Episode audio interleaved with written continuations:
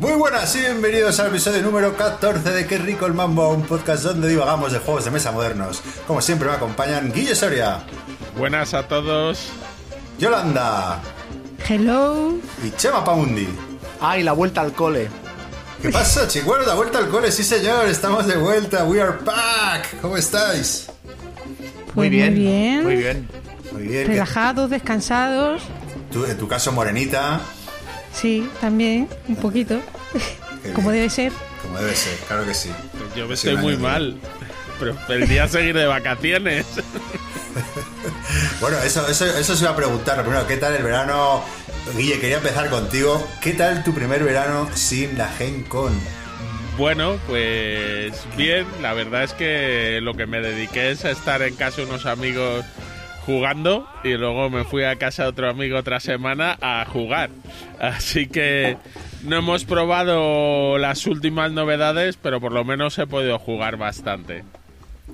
¿Qué te pareció? ¿Seguiste un poco la convención online? Que yo ahora sí un poco no, no me gustó nada, la verdad. Aguanté un Eh, poquito, no sé si a ti. La intenté seguir, vi la presentación fracasada de Fantasy Flight Games y fue todo lo que hice. Luego ya dije, "Uf, si es que al final es complicado. Eh, supongo que si me hubiera apuntado a partidas o algo similar habría tenido más gracia. Y luego es verdad que las charlas que había en YouTube y en medios de estos me eran a horarios raros y como ya estaba empezando vacaciones y estaba con más gente, pues no, no era sencillo unirse. ¿Ha tenido mucho eco esto? Porque yo no me he enterado. Me parece que ha pasado un poco como aquellas jornadas que se hicieron en, en Inglaterra que han pasado desapercibidas para la gente, ¿no? Yo creo que sí, vamos, Total. y por lo, lo poco que he oído de gente y por experiencia personal, creo que un poco desastre, ¿no? Porque la, lo que interesa que es encontrar, pues yo que sé, un lista de juegos, algo ahí en la, la- la web era terrorífica, no todas las editoriales habían subido la información que como debían, la información era, era un poco vaga.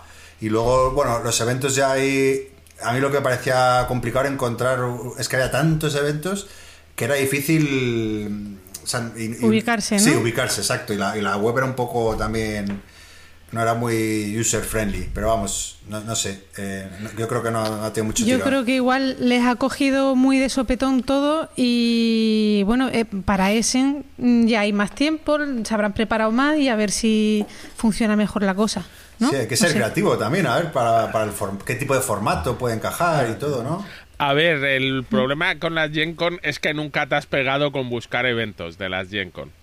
Porque ahora que te parecía No. caótico, eh, y había la décima parte de los que hay normalmente, eh, lo que descubres pues, es en efecto que su página web es malísima y hay otras páginas web que buscas mejor, aprendes a bajarte a un Excel y cómo ordenar las actividades. Entonces sí se podían encontrar cosas y si, y si estabas acostumbrado, sí las podías ver. Y yo por los comentarios que vi, la gente sí jugó, sí probó cosas.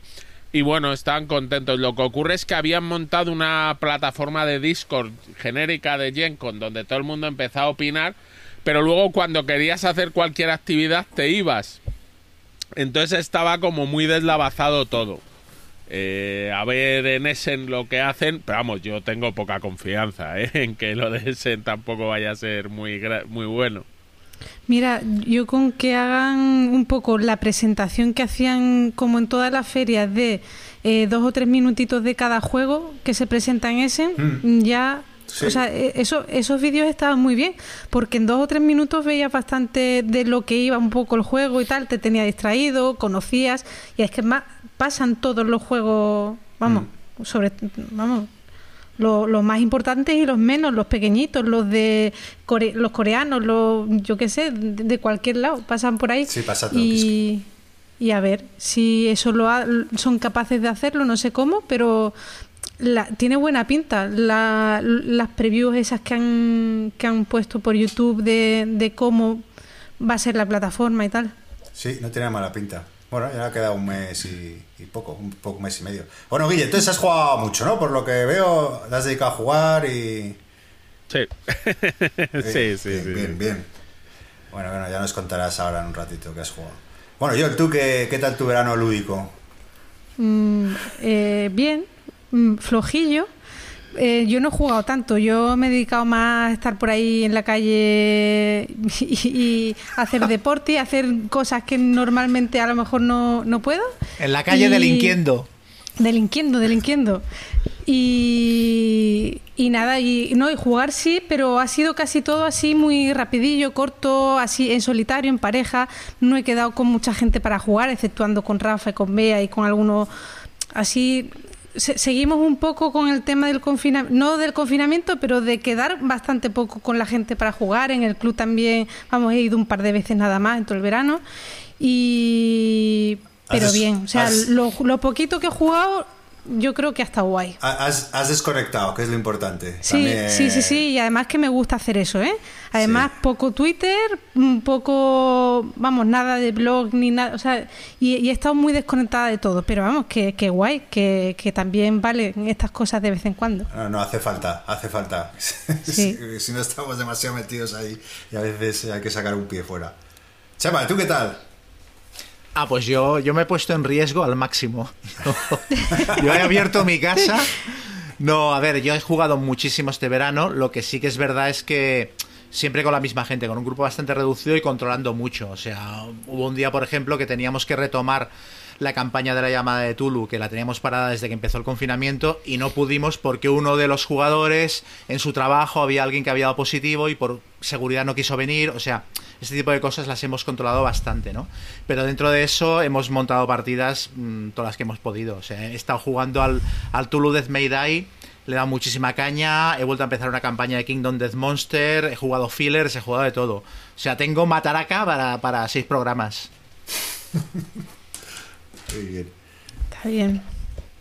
Y, ¿Y tú, Gonzalo? Yo bien también, y un poco como Chema, también como tengo una terracita, pues en verano es el, el momento El álgido del punto año. de, de encuentro. Claro, entonces sí que. Lo, lo bueno es que he jugado.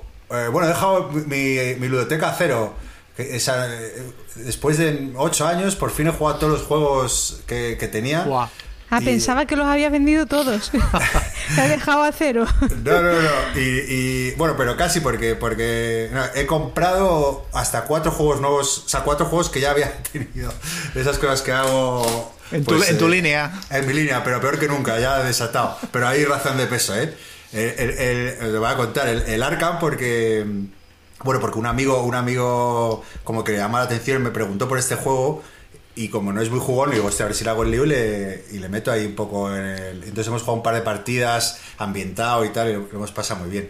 Luego el, el Race to Ring, porque estoy esperando el Race to Moscow, que, que no va con retraso y no sé cuántos, y como me digo, venga, a tomar por culo, lo vuelvo a comprar y ya está, pues ya tengo los dos y si se cambia mucho. Y el Labyrinth, el Labyrinth porque me, la- me lo han explicado bien, lo he vuelto a jugar, me lo he pasado genial y lo he vuelto a, a comprar de nuevo también, porque cuando lo, lo vendí porque no lo jugaba y ahora que hemos creado un, un- incluso un grupito de WhatsApp para jugar ahí entre cuatro y a ver si le doy esto. Pero vamos, muy bien porque he jugado mucho y sobre todo eso, qué sensación lo de dejar tu colección con todo jugado. Pues sí. Sí, es Me algo que no, no lo viviré nunca. No lo veréis nunca. Sí, creo que cuando lo viví el día que me compré mi primer juego, luego Sí. ya se ha acabado. Yo, cuando tenía 12 años, fue la, la última vez que. Yo he comprado mucho este verano también, ¿eh? He vendido y he comprado también. Algo, O sea, que tu, algo- pro- tu propósito muy bien, ¿no? seleccionado. ¿no? no, no, muy seleccionado todo, muy comedido y muy pensado y muy meditado todo. Pero ¿a quién intentas engañar? En fin. Bueno, hay que echarse la claro que sí. Yo- cómprate lo que quieras. Bueno, y no sé si queréis que pasemos ya a hablar de jueguitos o, o comentemos alguna polémica tuitera o... Comenta, comenta. Bueno, va, bueno, pongo, pongo- doy contexto un poco. eh, que ha habido estas semanas para la gente que no tenga Twitter, bueno, pues un debate, un sano debate sobre si una editorial debe seguir mandando, ¿no? Lanzaba la editorial Do It Games si, si debía seguir mandando copias a un reseñador que, que no le pone bien su juego, o sea, que, que, reseña de manera negativa. Entonces, bueno, se abrió un debate ahí que ha tenido muchas aristas y, y, y nada, no sé si queréis comentar la jugada, qué os parece a vosotros, qué, qué opinión tenéis al respecto. Bueno, el tema era si, o sea, había mucha discusión por si había que eh, como buscar reseñadores especializados que te fueran a dejar bien el juego o, no volver a enviar juegos a la gente que te lo pusiera mal. O sea, es que era, era una discusión como un poco artificial, ¿no? Porque me parece... Y me parece que esto es, eh, o sea, esto demuestra hasta qué punto la, eso, lo que comenté yo en Twitter, la industria de los juegos sigue estando verde, que es que en la industria del cine, por ejemplo, nadie se plantea que, que una distribuidora monte un pase de prensa y solo deje entrar a los medios que le van a poner bien la película. Eso es impensable. Entonces, sí. claro, en la industria de los juegos me parece que tendría que empezar a ser impensable el, el vetar a reseñadores o, o, facilitarles copias en función de si te van a poner bien o mal un juego. Es que tendría la industria pero, tendría que mantenerse al margen de esto. Yo, yo opino igual que tú, pero también eh, yo sí que pienso que las editoriales a veces tendrían que, bueno, y, y los jugones que hacen reseñas, eh, o, o pedir o que las editoriales cedan juegos a gente que realmente mm, tiene criterio para hablar de ese juego. Y no sé si, a ver sí. si me, me explico. Sí. Eh, mm, yo qué sé, mandarle un wargame a un Eurogamer, eh, por ejemplo, que solo juega Eurogamers, o por ejemplo Iván eh, y Misut, ¿vale? Que dice, yo no juego solitarios jamás ni cooperativos, pues tío, no, le mandes un, juego solitario ni cooperativo a Iván, porque es que, vamos, él yo creo que no los coge directamente, pero hay gente que sí, y entonces yo creo que mmm, mmm, fijarte un poco, bien, eh, o sea, a quién se lo estás mandando, o sea, por, por, el tipo de jugador que es y tal, pues yo creo que un poquito sí que, que tienen que filtrar, creo. Pero, yo, o sea, hacer el filtrado por si van a hablar bien o no, pues no, pero pero fijarse un poco a quién se lo mandan y por qué y, qué es lo que puede dar de sí la reseña que haga esa persona, pues sí. Yo lo que sí entiendo, eh, eh, Chema, que, eh, que hay editoriales y editoriales, y algunas son más pequeñas y otras más grandes, entonces hay algunas que no tienen problema porque tienen unas tiradas enormes y no les importa destinar 50, 60, 70 copias a reseñadores, eh, o, y otras, claro, es, es, mucho esfuerzo porque tiene una tira muy cortita, eh, tienen que medir mucho para que el juego les haga rentable a quien se lo dan y a quien no. Entonces sí que entiendo que la editorial pues no mande a Filtre un poco. Claro, eso sí. sí. Y bueno, lo que dices tú y yo, pues sí tiene sentido, ¿no? Pues eh, mandar un poco también a yo que sé, a, a, a, quien te lo pide o a quien creas que puede que le encaje el juego, pues eso ya, bueno, es un poco de visión estratégica ahí de, de la difusión que quieras darle al juego, ¿no? Mm. Hombre, ya... Sí, a ver, Guille. Perdona, perdona, no, Guille. Tira, no, tira. Lo primero es que comparamos con otras industrias. Eh, bueno, entonces vamos a hablar de cuántos reseñadores que viven de esto y les pagan sus medios hay, ¿no?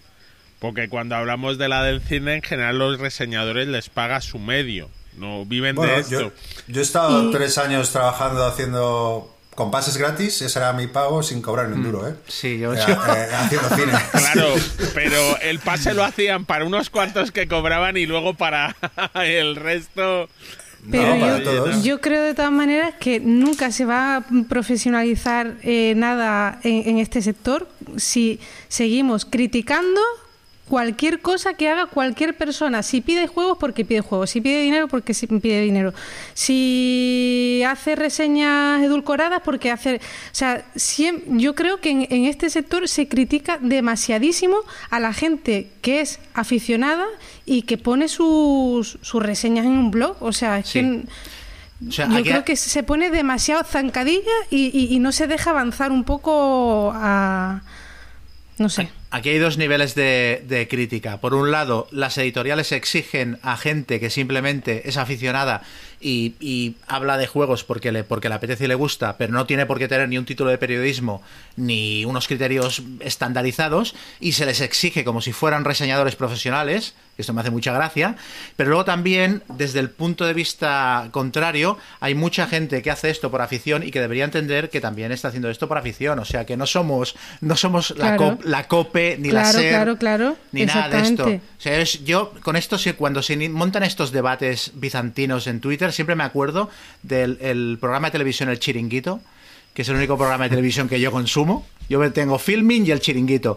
Y en El Chiringuito hubo un día que se pusieron a debatir sobre es que esta exclusiva que yo he dado es cierta, no, no es cierta porque yo tengo la información contraria, no porque tu medio, no porque el mío. Y el presentador, Pedrerol, les cortó y dijo, ¿vosotros creéis que la audiencia les interesa algo este debate interno. O sea, la gente mira nuestro programa para que hablemos de Messi, de Cristiano Ronaldo, del Barça, del Madrid, del Valencia, no para que estemos aquí.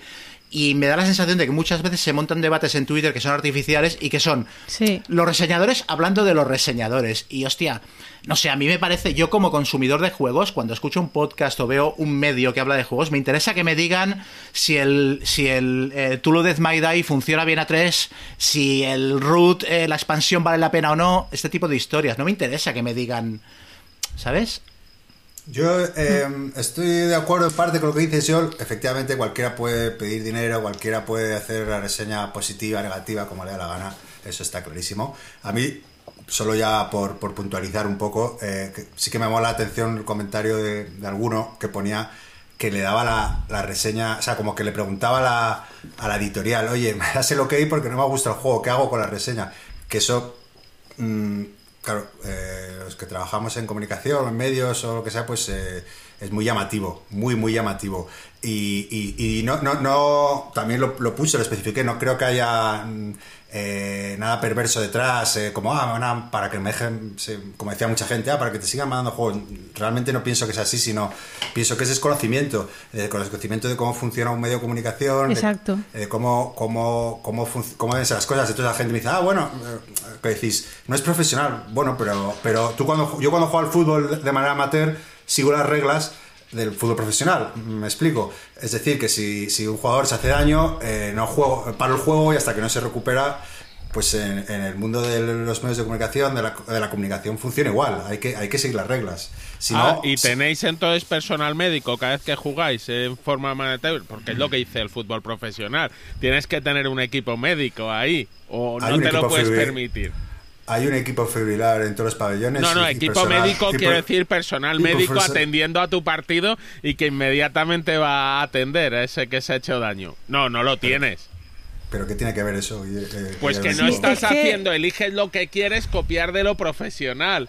Pues aquí es un poco lo mismo. A ver, es un ejemplo, lo del fútbol.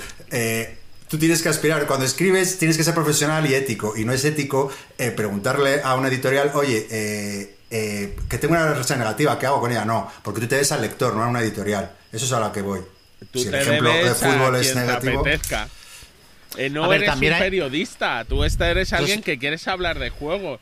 No eres... Lo que, lo, lo que está bien es establecer un criterio. eh, cogiendo lo que dice Guille, eh, hay reseñadores que no hablan mal, o sea, que como por ejemplo Rado, que dice, no, yo para dejar mal un juego no le hago reseña. O sea, me lo miro y con mi silencio es suficiente.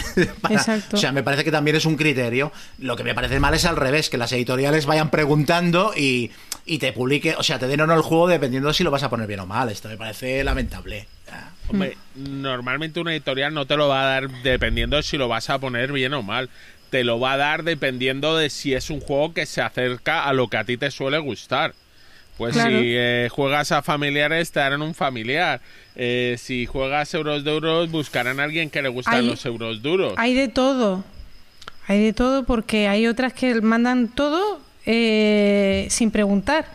Y yo, yo creo que, que es mal negocio ese. O sea, que, que lo, lo suyo sería hacer lo que dices tú, Guille, o sea, hacer un filtrado y, y elegir bien a, a las personas a las que les mandas eh, el, el juego, creo, ¿eh? A nosotros, Eh, por ejemplo, coño. o sea, por ejemplo, por ejemplo, no, pero y, y lo de es que es súper complicado, ¿eh? porque internet al final está guay porque no somos profesionales ninguno. O sea, cuando yo en 2005 me hice un blog sobre tecnología y me iba al evento blog de España, no, no éramos ninguno eh, profesionales de nada, éramos aficionados que teníamos una pasión brutal por algo y lo compartíamos con los demás. Y eso es lo guay de, de Internet, de los blogs, de YouTube y tal. Y aquí pasa un poco lo mismo. No le puedes pedir peras al olmo, o sea, no somos profesionales ninguno. Entonces, eh, lo que tampoco veo es criticar, criticar, criticar, siempre por todo y además entre, entre nosotros. Bueno, yo no, yo, yo, yo no me meto absolutamente en nada. Intento siempre mantenerme súper al margen de estos temas porque es que me dan muchísima pereza. Pero sí que veo muchísima piedra en el camino puesta por nosotros mismos, pues eso, pues en Twitter, o te vas a un club y la gente hablando, no, porque este es que le manda un montón y luego hace su reseña positiva y no sé qué. Pues no, hay gente que se le ocurra muchísimo, da su opinión, a veces que sí, que lo pueden edulcorar un poquito, pero bueno, joder, no sé, es que... No sé, es complicado todo, pero yo me limitaría eso, a pensar que no son profesionales y, que estamos todos aquí para compartir pues una pasión conjunta, ya está. El triunfo de, la mediocridad. No, pero es que lo que tiene que ser también es el usuario crítico y escuchar, ver las reseñas, ver lo que opina uno y luego cuando pruebo un juego y diga qué me ha contado, pues oye, tu opinión no me vale o tu opinión sí te va, sí me vale, ¿sabes? También la gente tiene que ser un poco eh, ver a quién se le pone fin. Y luego, porque es que además un juego eh, es bueno o es malo, depende mucho de qué jugadores. Eh, hay juegos que a lo mejor ahora los juegas y dices, este juego es muy normalito, eh, tiene los sistemas de, no sé, hay siete juegos iguales y sin embargo si lo hubiera jugado hace 20 años me habría parecido la, la una maravilla del mundo moderno. Entonces según el momento en que esté cada uno, también un juego puede ser mejor o peor, según lo que haya jugado antes, mm. ¿no? Y el, lo mismo el que lee la crítica puede opinar de una manera u otra también según sus conocimientos. Es que tampoco hay unos absolutos. No. No, no, pero es que eso no es el debate. Eh, o, por lo menos, pero evidentemente cada uno puede opinar lo que, lo que quiera. yo no voy a por ahí, pero vamos. Pero a ver, que es que incluso diferentes reseñadores con diferentes eh, inquietudes te darán una reseña distinta sobre el mismo juego y esa es la gracia. Y por eso digo que lo que tiene que primar es el criterio. O sea, a mí hay reseñadores que me gustan mucho, como Marco Arnaudo, que es el Marco Wargamer, y a mí me gusta todo lo que reseña. Y yo estoy seguro que el día que le den un party para reseñar, o el día que le dé por reseñar un party, hará una buena reseña, porque hace reseñas fundamentadas, con cierta profundidad y está guay. Y luego habrá gente especializada en parties que a lo mejor te hace una reseña que es una castaña. O sea, no, quiero decir, no es un valor absoluto tampoco eso. Bueno, todo este debate para anunciar, queridos oyentes, que os vamos a pedir 20 euros por. por programa eh, para financiar estos cosas. No, es broma, es broma. Y luego también que es que, es que se montan a veces unos debates en Twitter que, no que están muy desconectados de la realidad. Es que. O sea, la gente pues le da igual. O sea, eso, la gente quiere jugar y, recibir información sobre juegos. que si había pocas mujeres en el hilo eh, debatiendo y, me mencionaron a mí para que me metiera y digo, pero ¿qué más da que haya pocas mujeres o poco... O sea, no, entendí, no, entendí ese comentario, por qué, tenía que ver, pero bueno, no sé. No, pero... Pero bueno, que, que, Twitter... Yo creo que había, muchos, muchos calvos en, el hilo, eso sí que me pareció. pues, no, bueno, es lo que tiene Twitter, es lo que tiene la opinión sin tener que decir nada. El, digo lo primero que se me pasa por la cabeza. También. Eh, Internet lleva eso. Que a mí sí me. A ver, lo que decías antes de que todo sea. Todo el mundo pueda ser periodista o pueda ser amateur, informar, si ha llevado a que la, la profesión de periodista está desapareciendo y en vez de tener opiniones meditadas, gente que compara con otras cosas, tenemos la opinión de, del que más ruido hace y que a lo mejor la hace en un minuto y sin hacerla bien, pero es el tiempo en el que vivimos. Internet nos ha dado muchas cosas muy buenas y algunas a lo mejor no tan buenas. A mí los romanos. El, el, el, tema particularmente me, me, toca mucho, porque por lo que has comentado, el otro día leía, por ejemplo, que, que en 2022, el, no sé cuánto era, es el... Ah, que no sabríamos distinguir que hay tanta cantidad de desinformación, de fake news, va a haber, que no vamos a saber capaz de distinguir lo que es verdad y lo que no. O sea, que, que, va a ser literalmente imposible. O sea, porque no... Eso está pasando ya. Sí, está pasando, pero, pero ya decía ya que 2022 ya, bueno, ya como que... Iba a ser la leche. por el volumen de, Esta semana en Twitter ha pasado con el Tainted Grail que era imposible saber si es un juegazo o es una mierda. Está bien, está bien. Luego opinaremos. Hoy, saldré de duda. Pero es el famoso clickbait. Queremos todo vive de la publicidad y al final hasta los medios más tradicionales eh, o la prensa más tradicional, tú ves sus titulares y la mitad de las veces son un pinchame para que me eh, cuente como página visitada. Sí, bueno, Sí. depende del medio eh, que leas también. Hay medios serios, todavía hay, y luego está cambiando como, como, como ese modelo está quedándose obsoleto. Eh, ahora va, a empezar a entrar el modelo de suscripción en los medios escritos, estoy hablando, pues eso, eso va a cambiar. Entonces, el modelo de suscripción te permite hacer periodismo de calidad. Pero eso no, sí, el clickbait, eh, vamos, a mí me lo han dicho. Cambia el titular y pon, Claro, eso por desgracia. pon lo picante. Sí, sí, no, no, tiene, también el, el periodismo tiene sus, sus parte de culpa. No, bueno, el periodismo y nosotros que no queremos pagar por el periodismo. Sí, así es, así es. Bueno, pues Bueno, nos ya- vamos ya, a cobrar. ya estaría, ¿no? El tema ya. Ya está, nos vamos Ya a cobrar, pasó, ya pasó. oyentes. Nos vamos a cobrar. Pero sí que vamos a opinar de juegos, así que vamos con lo que hemos jugado.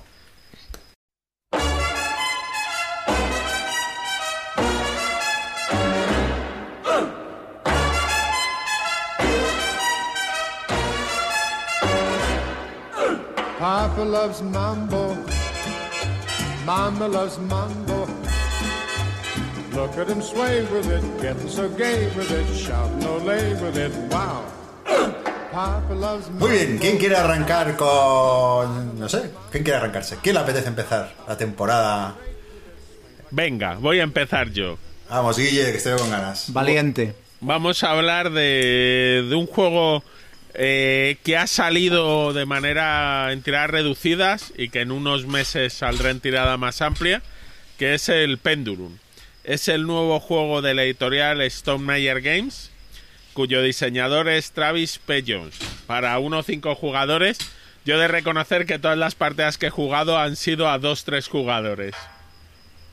El juego es un euro medio, que la gracia o el gimmick que tiene es que tú tienes que eh, los tableros de acción están divididos en dos líneas y tienes un reloj de arena.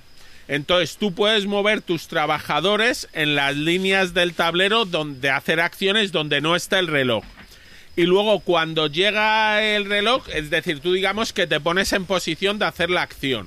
Cuando un reloj de arena llega a su tiempo, se cambia a la otra línea del tablero de su color y todos los que estén ahí podrán hacer la acción, pero ya no podrás mover al trabajador a otra acción hasta que no quiten el reloj de arena. Entonces hay unas zonas del tablero donde el reloj dura 45 segundos, entonces haces acciones menos potentes, pero las puedes hacer más veces, porque tú cada 45 segundos vas a poder mover tu trabajador. Realmente la acción la harás cada minuto y medio si te estás moviéndote ahí, porque la, haces la acción, esperas 45 segundos, te mueven el reloj, te pones de nuevo en hacer otra acción y esperas a que vuelva el reloj. Pero es un... Guille, perdona, eh, me he perdido un poco. Eh, la pregunta, ¿es un juego a tiempo real o...? Sí, Sí. es a tiempo real. Tú los jugadores, ahí todo el mundo... Además, no es por turnos ni nada. Todo el mundo va poniendo sus trabajadores donde quiera. Lo que ocurre es cuando mueves un reloj a la zona donde están un grupo de trabajadores, o no, vamos, a una zona, ya los trabajadores que están ahí pueden hacer una acción como en un euro clásico. Me muevo aquí, me dan dos de dinero. Me muevo aquí, pago cuatro de combate y conquisto una provincia. Entonces lo que tienes que gestionar es un poco eh, el cómo mueves tus trabajadores, dónde te pones. Aparte hay trabajadores pequeños y grandes. Los pequeños solo se pueden poner donde no haya gente o en unas casillas que entra todo el mundo y los grandes siempre se pueden poner. Entonces, eh, es esa la dinámica. Yo os digo, es un poco jugar con los relojes. Es verdad que sin verlo eh, suena un poco raro, pero eh, está. A mí el juego me ha parecido entretenido.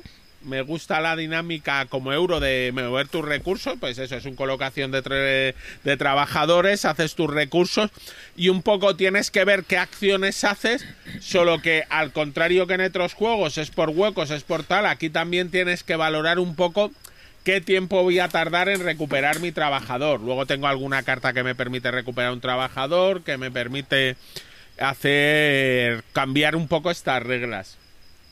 Eh, pero básicamente el juego es eso, se van a jugar cuatro rondas porque hay un reloj que es el que más tiempo tarda, que tarda tres minutos, que cuando le das la tercera vuelta indica, oye, se va a acabar esto, ya podéis hacer las acciones que, quiera, que queráis, pero ya no se mueven más los relojes. Eh, al final de cada una de las... está dividido en cuatro fases, al final de cada una de las cuatro fases eh, hay una fase de puntuación y de recibir alguna mejora y es un juego eso. Entonces, como euro medio, me parece que está bien, es un euro medio normalito, como lo que hablamos. Y luego el gimmick de los relojes, eh, todavía tengo que acabar de decidir si me gusta o no. Por ahora me está pareciendo entretenido jugarlo, pero no sé si al final eh, a la gente le vuelve muy loca o lo de los relojes les dificulta algo cuando el juego no es tan complicado, pero claro, la gente en un momento dado se pierde, se lía. Y entonces, bueno. Mucho, mucho caos a, muchos jugadores o no, da, lo mismo. Bueno, yo lo he jugado a tres, lo que ocurre es que es mucho caos. A mí me recordaba a la amenaza fantasma cuando están haciendo el duelo de sables. Cuando había momentos en que se ponían los escudos de una manera, se daban de leches y luego se cambiaban los escudos de fuerza y se quedaban todos parados, meditando. Pues aquí te ocurre, todo el mundo empieza a hacer cosas y de pronto todo el mundo las ha hecho y todavía faltan 20 segundos para que acabe un reloj. Pues todos esperando. Mm. En cuanto se mueve ese reloj, todo el mundo otra vez a mover gente. Espera que, ¿sabes? Tiene, tiene explosiones. Más o menos te da tiempo. Además, al principio de la partida empiezas con dos trabajadores hay 45 segundos entre el cambio de reloj más rápido, vas sobrado de tiempo. Pero claro, luego puedes acabar con cuatro trabajadores y empiezas a ver que ahí ya te cuesta más coordinarte. Entonces ya te digo, está gracioso, eh, pero tampoco me parece un gran juego, no lo sé, no, no, no le he acabado de ver como que la mecánica del paso del tiempo sea una maravilla. O está aplicada como una maravilla. No me, no me, ha convencido lo que has contado. Si ya pienso poco en un juego normal, ya con, tiempo, ya me volvería loco. Bueno, aquí actúas. Tampoco hay que tomar unas decisiones ahí. Así, a, todo trapo. No, en general, los juegos a tiempo real, por eso te preguntaba, no, no me atraen nada, porque me, me estreso mucho. A mí tampoco. Me divierto, mm. pero me Yo cuando lo vi al principio, la, la, primera imagen, lo vi un poco como. Mm, parecía un tapestry, pero no sé en plan un poco más filler o algo así, y, luego vi que era en tiempo real y lo descarté directamente. A ver, el tiempo real no está en tiempo real, te da tiempo a pensar. ¿Vale? No. Y lo que combates son los enemigos de la P, totalmente. No hay que estar corriendo tanto. Oye, ¿y, tan bonito como todas las producciones de, este, de esta editorial? Sí, eh, la verdad es que, a ver, esta es más simplona, no tiene ningún gimmick como podía tener el Tapestry, pero la presentación es bonita, vienen sus materiales de plástico porque son más baratos y además no hay líos para meterlos en Australia que algo contó respecto a la madera. Y lo único, algunos de los relojes tienen un problema. A mí el reloj de tres minutos, como tiene el paso del cuello más pequeño, a veces se te queda una piedrecita ahí mal puesta y se bloquea. Entonces he pedido y me van a mandar uno nuevo. Pero... La y a nivel, a nivel de rejugabilidad, o sea, variedad de una partida a la otra, no sé si hay componentes que cambien, cartas o tal.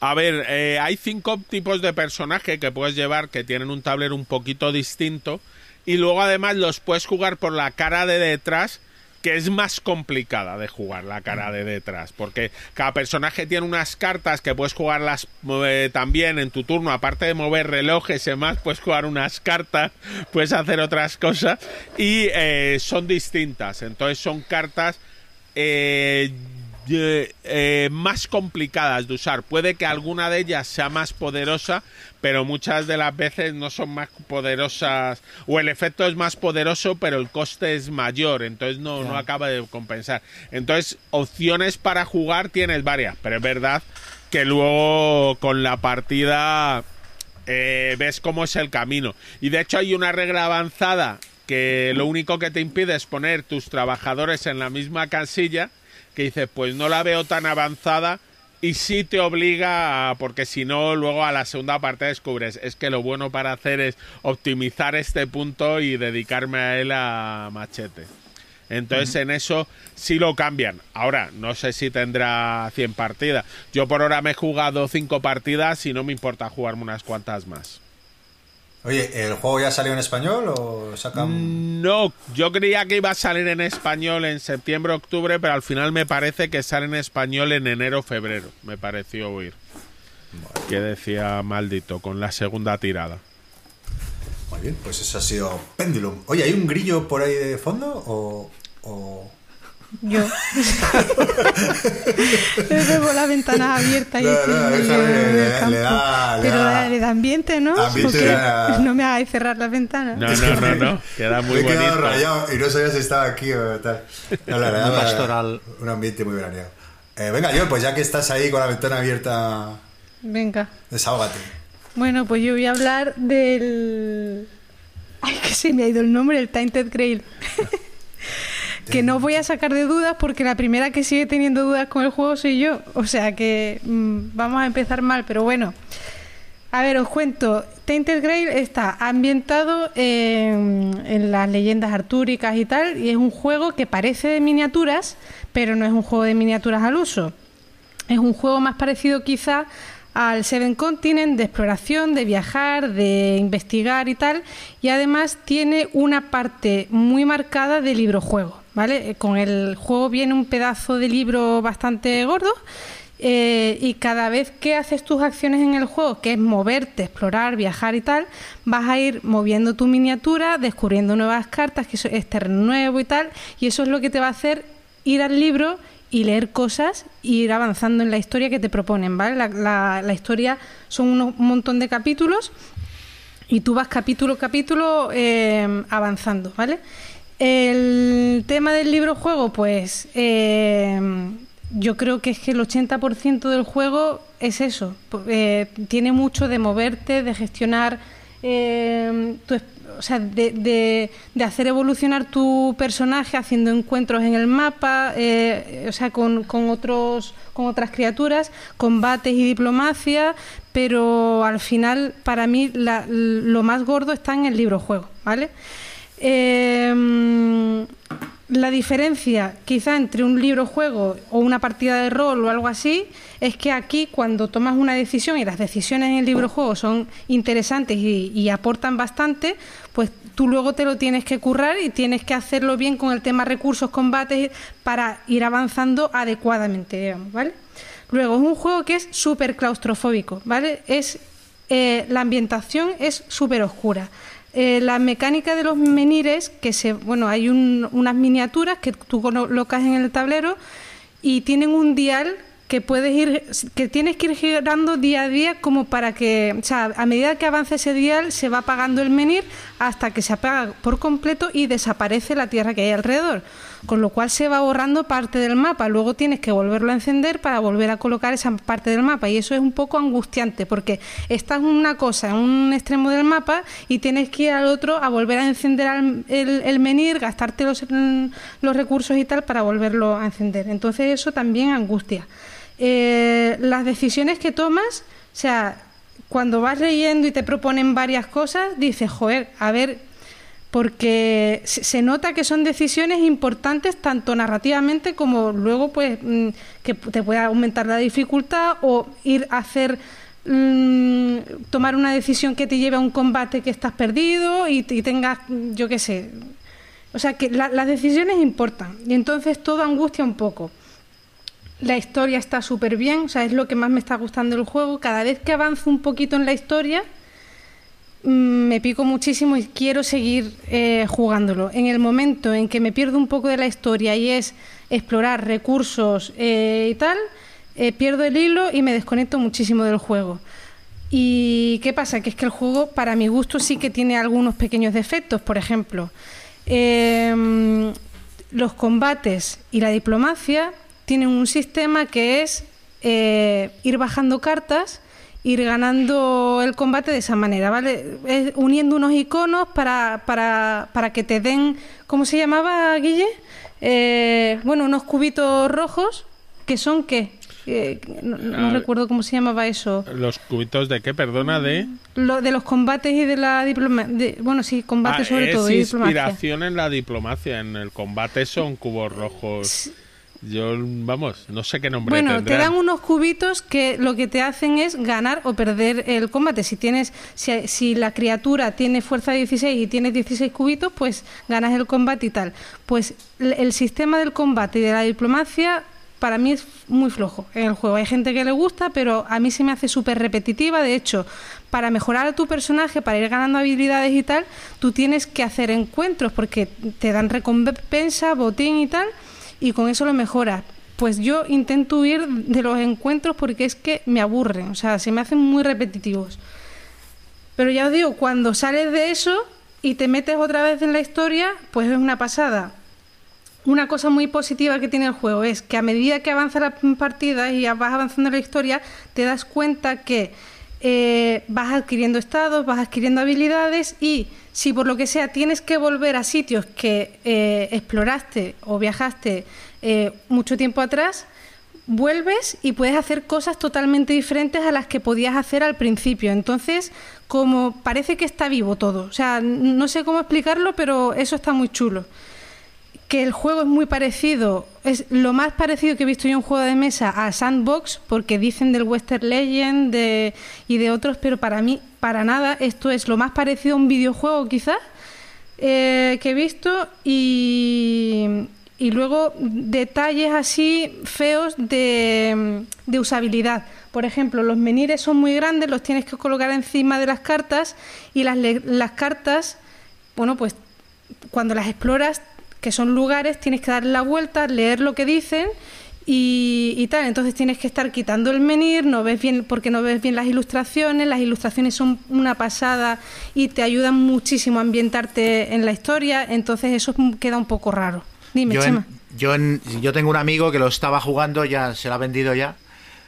¿No se me oye? Sí. No, Gonzalo, que, que el, el- el micrófono. Ah, que está, está haciendo ruiditos. Lo estás cogiendo con la Psico- mano, ¿no? Ah, Psicofonías. pero es que estaba pillando el cable, por eso. O sea, estaba moviéndolo. Eh, Y, A ver, Y- continúa, Bueno, Chema, tu amigo que lo ha vendido. Bueno, pues que yo, mm, un amigo mío que por cierto ya se lo ha vendido, se la ha quitado de encima después de haber estado jugando, le ha dedicado cuatro o cinco sesiones y me dijo que él había directamente quitado los menires y los había cambiado por dados de 8 Pues sí.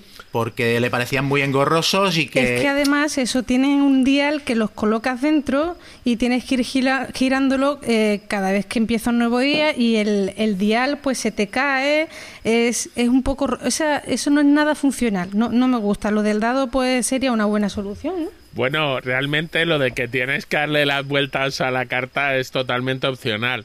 Todo el texto Sí. de detrás de la carta te viene en el libro. ¿eh? Yo le he, la- le he dado la vuelta a la carta, eh, creo que un- a una, una vez, para verla. Sí, pero, pero en la- las cartas tienen por detrás unas ilustraciones diferentes a las de por delante y te las estás perdiendo. A mí, yo sé que viene también en el libro y tal, pero a mí me gusta ver la ilustración. No sé, llámame loca, pero a mí me gusta mucho el tema de la ilustración porque está el juego está ambientado espectacular. Bueno, y luego está súper bien escrito que es raro ver un- una escritura así en un juego de mesa, no sé, yo es que no lo he visto, o sea, antes.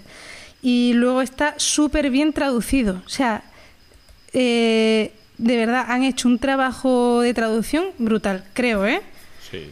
Y, y tiene muchas cosas buenas el juego. Lo que pasa que esa mecánica que os he comentado de tener que volver muchas veces atrás porque no tienes la experiencia suficiente para continuar en la historia y tener que recorrer lugares que ya has estado y tener que hacer encuentros para conseguir experiencia y tal, pues eso a mí me cansa. Además es un, un juego que hay que trabajarlo mucho. O sea, tomas notas, o sea, yo tengo aquí como siete folios escritos y tengo la hojita de estado y un mapa. Yo me estoy haciendo un mapa aparte del que viene en el juego. Y es un juego que hay que trabajar mucho para no perderte demasiado. ¿No Dime, se puede trampear eso que dices, John? Lo de tener que ir atrás y tal, o sea, digo, no puedes seguir... No, no, no. Sí, a ver, si tú estás en una parte de la historia, porque tú tienes tramas principales y subtramas, ¿no? pero si la parte principal de la historia tú tienes que, que, que ir a por ella, o sea, es el objetivo de cada capítulo. Si tú vas a ella y te dice, no, es que no puedes seguir haciendo esto porque te falta tal, pues tienes que volver atrás y o bien hacerlo a través de encuentros o a través de submisiones que te hacen también ganar experiencia y tal. Que está muy bien hecho porque no te da la sensación, o sea, siempre hay cosas nuevas, ¿vale? Siempre va avanzando, hay las subtramas están muy bien hechas y, y siempre te encuentras cosas nuevas en lugares que ya visitaste antes. Pero eh, a mí se me hace pesado porque yo soy más de, o sea, no sé, más de acción. Pero está muy guay el juego, está muy bien. Esto que estás contando es un, es un Seven Continent con, con guarnición, ¿no? El Seven Continent mm, a mí no me gustó tanto como este para nada. Este mejor. Para mi gusto, bastante. Sí, Sí, hombre. sí, sí. Además aquí es un poco en el Seventh Continent con el sistema de sacar cartas para ver si tenías éxito o no.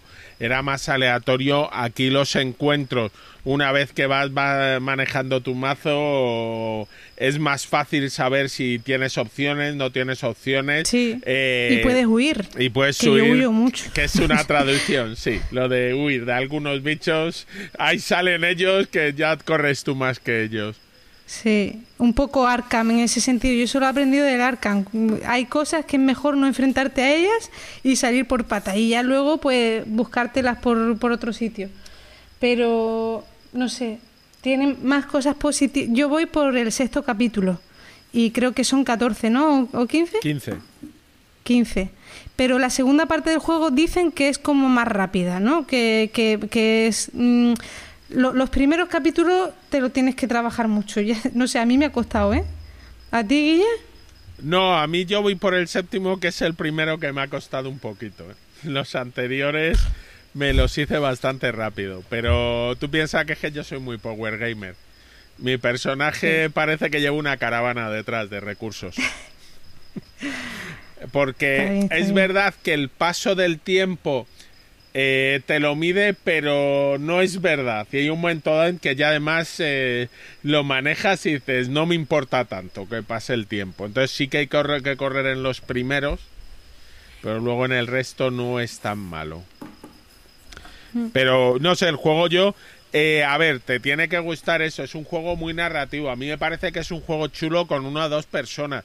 Con cuatro me parecería un poco aburrido, pero como el Seven Continent, si lo intentas jugar a cuatro, que Sí. es el de oiga, eh, ¿cómo es esto? Y además yo creo que es más complicado cuantos más jugadores sea, porque hay el tema de los menires, que hay que activarlos y que los recursos, si eres uno, son X, si eres cuatro, son 4X.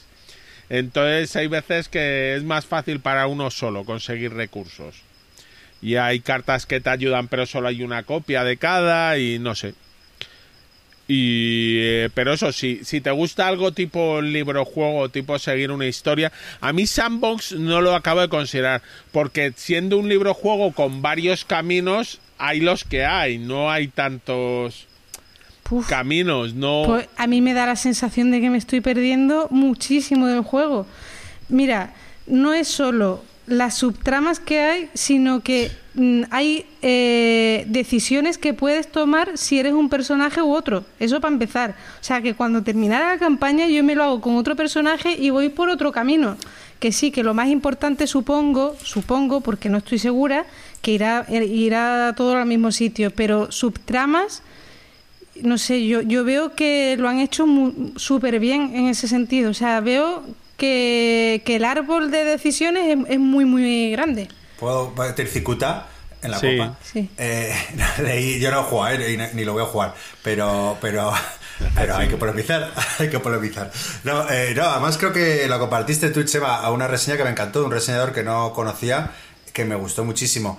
Y una cosa que me hizo mucha gracia, que decía que era como, como una visita guiada el juego, que que decía, argumentaba que el, que el juego era eso, una visita guiada que te va llevando por donde quiere y que... Ni de Vamos, yo, esa sensación, No te sé, juro, pero- o sea, que no la tengo para nada. En otros juegos sí, sí que, que la tengo más, así, juegos más narrativos. Incluso en el Arkham eh, todo está como súper medido, ¿vale?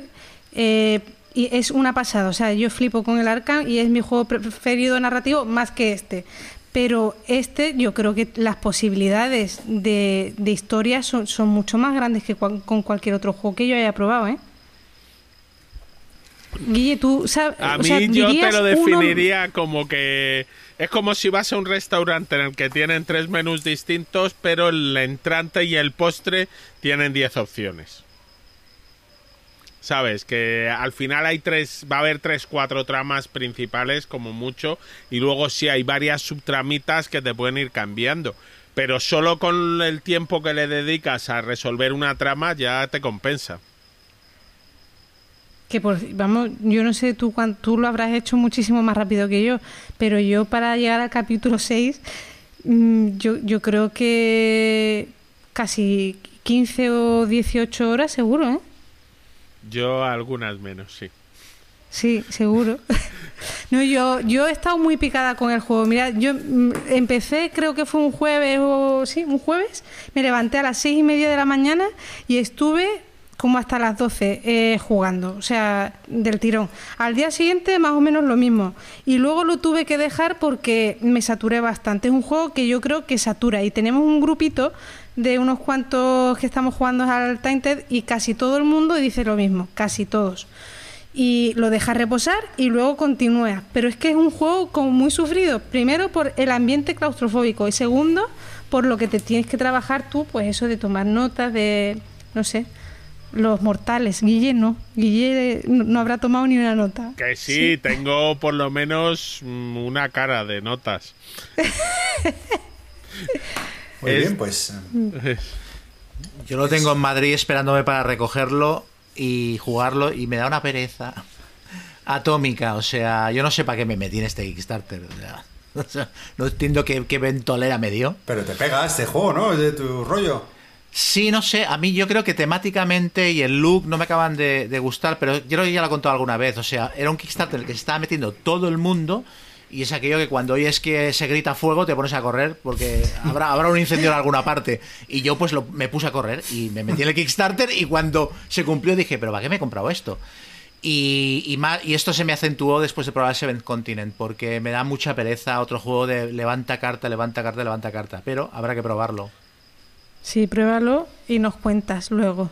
Muy bien, Sí. pues eso era Tainted Girl, que sale dentro de nada en español. Así que si os ha gustado, Sí. pues, echarle un vistazo. Chema, ¿tú qué has jugado? Venga, yo voy a hablar de un party game que también es un juego que compré por Kickstarter, pero hasta hace muy poquito no lo había podido probar. Lo he probado este verano y me parece fantástico. No diré que es el party game definitivo, pero me parece que es lo suficientemente diferente a todo lo que he probado yo en este, de este estilo, como para que merezca estar en, en- en cualquier casa. Se llama Wavelength. Y creo que es de los autores del Monikers, ¿no? Sí. De- que el Monikers es como la versión guay y de lujo del, del Time's Up. Es un juego, sí, es un juego. eh, lo primero que quiero decir es que es muy difícil de explicar si no lo tienes delante y es para mí es uno de los handicaps del juego, que es muy difícil transmitir lo chulo que es a alguien que no tenga delante eh, una copia del juego para poderle explicar el asunto. Básicamente eh, es un juego que se juega por equipos, eh, dos equipos, y eh, cada equipo mm, selecciona un jugador que será el psíquico. Es un juego en el que el psíquico transmite ondas mentales a- al resto del equipo para que intenten adivinar los conceptos en los que está pensando. Entonces el psíquico roba una tarjeta. eh, el juego lleva, no sé, 200, 300 tarjetas. Roba una tarjeta y en la tarjeta hay dos palabras una palabra a la izquierda y otra palabra a la derecha. Y por lo general son palabras eh, antagónicas. Por ejemplo, el ejemplo que viene en el juego que es más claro es frío o calor. ¿Vale? Eh, pero puede ser eh, guapo, feo, eh, blanco, negro. Entonces tú te pones la- el psíquico se pone la tarjeta delante y entonces tiene un cacharrófono, un aparato de plástico que es una especie, es como una rueda que tiene una ventanita para abrirla y cerrarla y la rueda está toda es toda de color blanco pero tiene una sección que es como una horquilla de puntos vale que es lo que lo que va a dar puntos a los equipos. Entonces el, el psíquico se pone delante de la tarjeta cierra la ventanita de la rueda la hace girar aleatoriamente la vuelve a abrir y entonces ve dónde le ha quedado la horquilla de puntos. La horquilla de puntos le puede haber quedado perfectamente en el centro o le puede haber quedado escorada a la izquierda o a la derecha. Y entonces tiene que transmitir al resto del equipo dónde está la horquilla. Y lo tiene que hacer diciendo una palabra que determine dónde quedaría la horquilla entre la izquierda y la derecha. O sea, por ejemplo, eh, si el- eh, tengo aquí una tarjeta, tengo unas cuantas tarjetas de ejemplo para, para irme guiando. Tengo una tarjeta que dice animal redondo, animal puntiagudo, ¿vale? A la izquierda sería animal redondo, a la derecha sería animal puntiagudo. Entonces, si la horquilla me hubiera quedado completamente a la derecha, pues animal puntiagudo yo, por ejemplo, diría un erizo. Pero ¿qué pasa si la tarjeta te queda? Dices, bueno, me ha quedado un poquito hacia la izquierda, pues diré un cerdito, por ejemplo. Pero ¿qué pasa si la, si la tarjeta, o sea, si la horquilla de puntos te queda justo en el medio? Tienes que decir una cosa que no sea ni muy puntiaguda, ni muy redonda.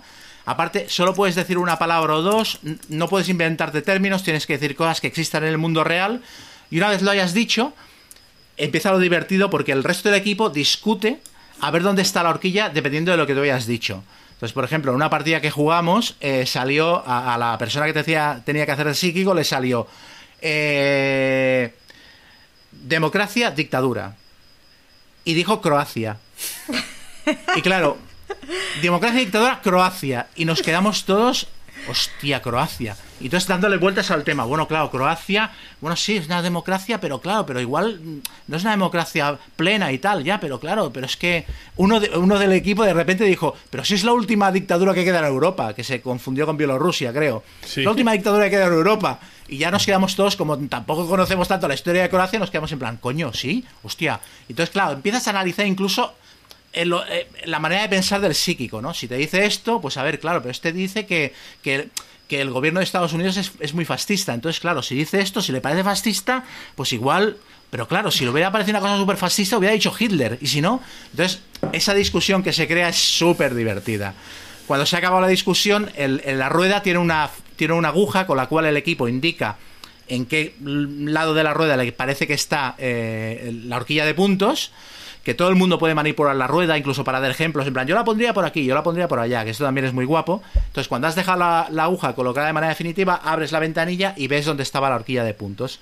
Y la horquilla de puntos va de 1 a 4, dependiendo de cuánto te hayas acercado a, a donde estaba eh, la horquilla de la definición que te ha dado el psíquico. Incluso si te has alejado mucho no te llevas ningún punto. Y luego el otro equipo se lleva también un mini punto dependiendo de si acierta, si le parece que la horquilla estaba más a la izquierda o más a la derecha de lo que ha determinado el equipo que estaba jugando.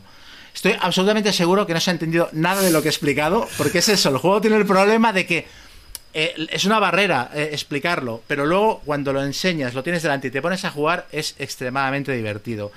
Y tiene una cosa que me gusta mucho y es que hay una discusión previa a intentar adivinar dónde está la horquilla, pero hay una discusión posterior que es más divertida cuanto más alejada está la respuesta del equipo de lo que pensaba el, el- el- el psíquico. O sea, otro ejemplo, yo en una partida me salió película alegre, película triste. Y, me salió la horquilla un poquito escorada hacia la izquierda. Y entonces yo dije, cantando bajo la lluvia. Porque dije, bueno, Cantando bajo la lluvia es una película alegre, es un musical, pero es una película que tiene un, tiene un punto melancólico y tal, ¿no? Pues lo pusieron a la izquierda de todo, en plan, no, no, coño, si esto es una super comedia, cantando bajo la lluvia. ¿no? Entonces, cuando se abrió la horquilla, me echaron una bronca, en plan, pero tío, ¿pero qué dices? Pero si cantando bajo la lluvia es una película súper alegre. Entonces, es muy divertido todo el Está rato. guay. Es muy divertido. Todo el- todos los jugadores participan todo el rato porque el otro equipo puede meter la puya intentando dar información falsa, diciendo, no, hombre, no, esto que decís no tiene ningún sentido. Ah, y luego, una cosa que quería decir, rebatiendo un- algo que, que le vi que dijo Gonzalo, porque lo, lo reseñó en su blog, él dijo que en cooperativo le parecía que no tenía sentido. Yo lo he jugado en cooperativo y es la monda jugar en cooperativo. ¿Así? En, co- en cooperativo funciona de coña. En cooperativo, eh, generalmente en cooperativo si se juega si no tienes suficiente gente para hacer dos equipos. Cuando sois tres o cuatro jugadores. En cooperativo, todo el mundo está en el mismo equipo y el psíquico va cambiando de ronda a ronda y lo que tienes es que hacer una serie de puntos y tienes siete tarjetas para hacerlos. O sea, juegas solo con siete tarjetas. Y tienes que hacer, creo que son 16 puntos, lo cual es súper chungo, porque la máxima puntuación que te da la tarjeta son 4 y en cooperativo solo te da 3 puntos. Pero la guasa es que si aciertas, haces un acierto pleno, o sea, le das a la, a la horquilla de puntos en el medio, ganas otra tarjeta para seguir jugando. Entonces genera la tensión esta de, hostia, nos quedamos sin tarjetas, tenemos que hacer plenos, porque si no, no llegaremos al mínimo de puntos y es muy divertido también. Ah, pues le, le daré. Porque no, ¿sabes? Puse yo esto, no, no creo que cooperativo es lo que ponía, recuerdo la reseña, pero le daré, le daré, lo probaré. Sí, es que la mayoría de estos juegos, por ejemplo el Time's Up y tal, tienen, tienen el handicap de que hace falta ser gente para jugarlos. Y este me gustó porque realmente las reglas cooperativas funcionan y yo lo he jugado a cuatro personas y oye, una risa. Es una risa. Oye, ¿Y ya ha salido en castellano? No, lo saca. eh, lo digo porque. Arrakis, sí, creo, ¿no? Lo pregunté yo Pero- eh, por este juego porque está enamorado de él y, y lo saca Arrakis, sí. Eh, creo que a finales de año. O sea, que vosotros estáis mm, jugando con una versión en inglés, ¿o qué? Sí. Sí, pero bueno, Sí. el texto es. eh, bueno, mejor esperar será la edición española, por Sí. supuesto. Hay algunos conceptos Sí, que son... algunos son- ah, pero son palabras más que. Sí. o sea, pero sí, algunos tiene- conceptos son complicados, mejor. Tiene tarjetas básicas, que, Hmm. mira, por ejemplo, aquí tengo alguna. eh, fácil de matar, difícil de matar. Eh, deporte, juego. Ah, película que mejoraría con Godzilla, película que empeor- empeoraría con Godzilla. Me gusta, me gusta el juego, ¿eh? Pero luego tiene tarjetas avanzadas que son bastante más chungas. Eh, por ejemplo, ah, placer culpable o algo que es directamente malo. ¿Sabes? Claro, esto como lo explicas. ¿Eh? Juego eh, infravalorado, juego sobrevalorado. ¿Sabes? Cosas que no son. O sea, cosas que no son. O sea, hay una tarjeta avanzada que es TikTok. ¿Esto cómo coño lo defines? Eh, Con, con un, con una, eso, con un nivel de magnitud, ¿no? Eh, Entonces, eso. A mí, Chema, todo lo, que- suscribo todo lo que dices. Me parece un juegazo de las mejores parties que se, que se han hecho en los últimos años. Eh, decir también que, que- que, bueno, eh, uno de los tres diseñadores es Wolfgang Warts, el de Pócimas y Brebajes, Illusion, The Mind, que, que- que es un, diseñador que, que- yo que sé, está, está ahí con iluminado, ¿no? Que lleva sacando juegos sobre todo diferentes y, eh, entre sí, ¿no? Que no se parecen ninguno del otro te podrán gustar más o menos. A mí en general me, gusta bastante. Y, y- y nada, es que es, es un juego perfecto. Yo es que recuerdo... es- Estoy de acuerdo contigo, es difícil explicar a la gente qué coño me está sacando, como sus- sospecha- sospechan al principio, ¿no? Y de repente a los cinco minutos te estás echando unas risas de campeonato. Hacen clic. Sí, y ya es eh, no para de reír. Lo que sí, sí que a lo mejor eh, que gana también con. O sea, que es importante lo que el psíquico diga, ¿no? O sea, que, que hay que ser Sí. un poco creativo, digo, que un poco de chispa, buscar ahí un ejemplo un poco. Sí, ejemplos un poco locos y tal. un poco locos, claro, para que dé dé juego. Pero bueno, luego, como al final cada uno piensa lo que piensa, pues. pues- Y luego aparte que es, que es que es un party, yo creo que es diferente a lo que casi todo el mundo tiene en casa. O sea, no es replicar, no es decir, bueno, ya tengo un juego de palabras, no me compro otro, no, no, es que es distinto a todo lo que yo había jugado. Y luego aparte que es muy bonito, o sea, como ítem es súper chulo. Y luego es abrirlo, juegas con la misma caja, porque montas el, el chimpónfano este, lo montas en la caja. O sea, es, es abrir, clac, en cinco minutos está desplegado. No sé, parece un producto excelente. Sí, sí, sí, sí. Eh, está genial. Nada, pues si no. ¿Alguien quiere añadir algo? No. No, pues eh, nada, de, un gran diseñador que está en, está en forma a otro gran diseñador, que no es otro que David Thompson, el autor de Watches, Undaunted, Castle Iter y Paulo Hubs. Y yo os voy a hablar de For What Remains, que es un, bueno, un juego de, de este diseñador que me tiene un poco también obsesionado. Estoy siempre muy pendiente de todo lo que hace. Y bueno, es un juego que salió por Kickstarter de Dan Bersen Games. Eh, es una historia curiosa que la voy a contar porque lo- me, me estuve informando un poco sobre, sobre este diseño. Eh, este, este es el primer juego que diseñó David Thompson, que es uno de los dos autores de, de Warches, como ya he dicho, ¿no? Eh, lo, lo empezó a diseñar en, en 2008, ¿no? Y, y por aquella época ni siquiera era jugador de juegos de mesa. El tío era jugador de Dungeons and Dragons y del Blood Bowl, ¿no? Según explica en una entrevista ahí que, que leí. Y nada, en, nada, pues empezó a diseñarlo, pero sin ninguna pretensión. Ya en el 2012 eh, era, el, era oyente del podcast de Secret Cabal, que no sé si os, os suena, que ya muchos años, eh, bueno, un podcast americano que, que- y nada, eh, gracias a- al podcast eh, 2012, pues eh, el Thompson se enteró de que existía la BGG, subió un link del juego y formó con un grupito de testeadores. Y bueno, pues estuvo testeando, dando forma, pero coincidió con que empezó a sacar sus primeros diseños, ¿no? Y est- estoy hablando ya de- de- del periodo que va de 2014 a 2018 y como que abandonó un poco este, este primer juego suyo, ¿no? Que, que, bueno, dio muchas vueltas y, nada. Entonces, bueno, esta misma historia que os acabo de contar la contó el diseñador en una entrevista y, la, la entrevista la escuchó la encargada de atención al cliente de Dan Bersen Games y, y contactó con David y le dijo, oye, eh, preséntaselo al jefe, a Dan Bersen.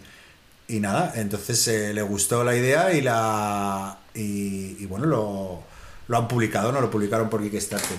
Y bueno, eh, ¿de qué va el juego? Es un juego de, de escaramuzas, pues ambientado ahí en un, en un mundo posapocalíptico, que bueno, con diferentes facciones. Bueno, eh, a decir verdad, son seis facciones, pero porque son tres juegos. Como es. Está un poco troceado, por así decirlo. Pero bueno, el juego, yo tengo una de las copias que tienen dos facciones. Eh, bueno, en teoría cada facción tiene poderes diferentes. Realmente tampoco cambian muchísimo de una a otra. Pero bueno, eh, si a alguien le interesa que lo sepa, que hay tres cajas diferentes con seis facciones, con dos facciones cada una diferente.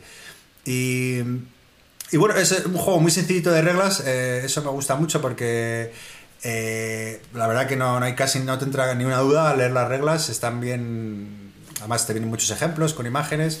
Y bueno, quizá el elemento más original del juego, pues es eh, que, que- que en función de los, sí, lo- los personajes que tengas, ¿no? Pues metes unas fichitas en una bolsa, al estilo Warches, ¿no? La gracia es que tú las vas sacando, o sea, es un juego para dos, indistintamente, ¿no? Ni por, o sea, la que salga, pues ejecuta la acción. Y, bueno, es un poco azaroso el sistema, pero, pero es divertido y, y, y bueno, le aporta la tensión, ¿no? De saber que va a salir. Siempre meter una mano en una bolsa es, es divertido. Eh, también que cada unidad tiene tres niveles, a experto, a. no me acuerdo los nombres, modo normal o. Y, bueno, luego el, el tablero, pues como, como un juego de escaramuzas normal, ¿no? Está compuesto por nueve cuadrantes, con diferentes elementos. Eh, mola que la configuración la hace cada uno, o sea, va- va- vas cogiendo una de las dos setas disponibles y lo van configurando por orden de turno, van configurando, eh, vas configurando un poco, ¿no? El, lo que es el tablero de, de juego. Bueno, pues y incluye pues lo, lo típico de estos juegos, ¿no? Pues eh, altura, distancia de rango, eh, combate cercano, ¿se dice así? Close combat, combate, sí, ¿no? Cercano. Sí. Cuerpo a cuerpo. Cuerpo a Cuerpo a cuerpo, cuerpo. eso, cuerpo a cuerpo. Y, y bueno, eso es un poco. También incluye un modo solitario que no he probado, eh, pero por lo que he leído, además es un modo en campaña que, pues, que está bastante bien resuelto. Bueno, siendo este el autor de Castle y House, aunque no tenga nada que ver, no tenga mucho que ver el sistema, pero bueno, sí que bueno, que está bien resuelto. Y las partidas son eso, 30-45 minutos. eh, muy ágil el juego, eh, con este sistema de la bolsita, bastante chulo. Pero hay un pero, y un pero muy grande. Eh, que el juego es feo, pero feo, feo con avaricia. No, no la portada, pero los el dibujo de- del tablero, de, de las fichas, no, no, no. O sea, no. Es, es terrible, o sea, realmente es. eh, eh, o sea, es que no dan ganas No te de. invita a jugarlo, No te ¿no? invita a jugarlo. De hecho, lo, lo he vendido. O sea, el juego me gustó, me lo pasé bien, pero es que. Ostras, es como jugar con un vómito ahí en la. Ah, pues yo estoy viendo los setas ahora aquí de, de- de localizaciones, una vía de tren, un edificio y tal. Feas no me, no me parecen. La portada es muy chunga. Yo- Eso No sé, como que no tiene mucha definición los personajes y. Bueno, Dan Bersen. Sí, las fichas de las unidades quedan un poco feas sobre el tablero. sí. Es que eso Sí, es lo que sí, yo.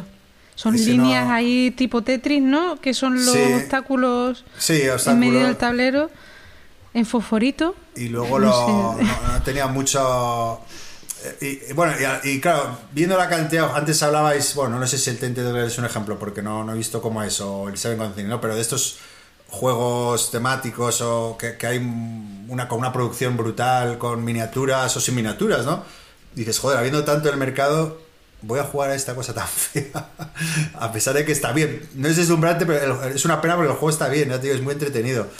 Ya te digo, no me ha deslumbrado, pero, pero tampoco el tema me volvía muy loco, iba más por el autor.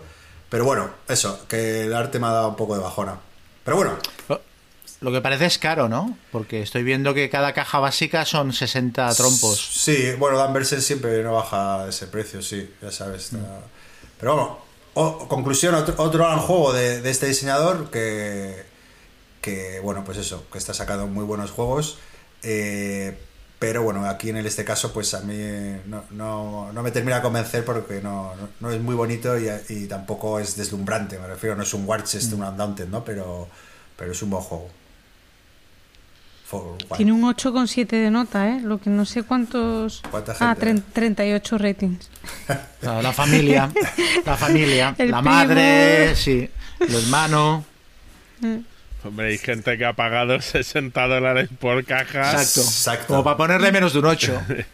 Ni hablar. Bueno, el, el efecto el efecto Tainted Grail que le está pasando a Joel hace un rato, ¿no? Que como lo ha pagado, ahora tiene que defenderlo. Está claro, hay que hacerlo. Bueno, pues nada, eso era For What Remains. Guille. Vale, pues yo os voy a hablar de un jueguecillo que salió hace unos años, pero que yo lo he conseguido hace poco, que es de estos de nos vamos preparando porque si por algo nos volviera a tocar confinarnos o no, que es el Too Many Bones.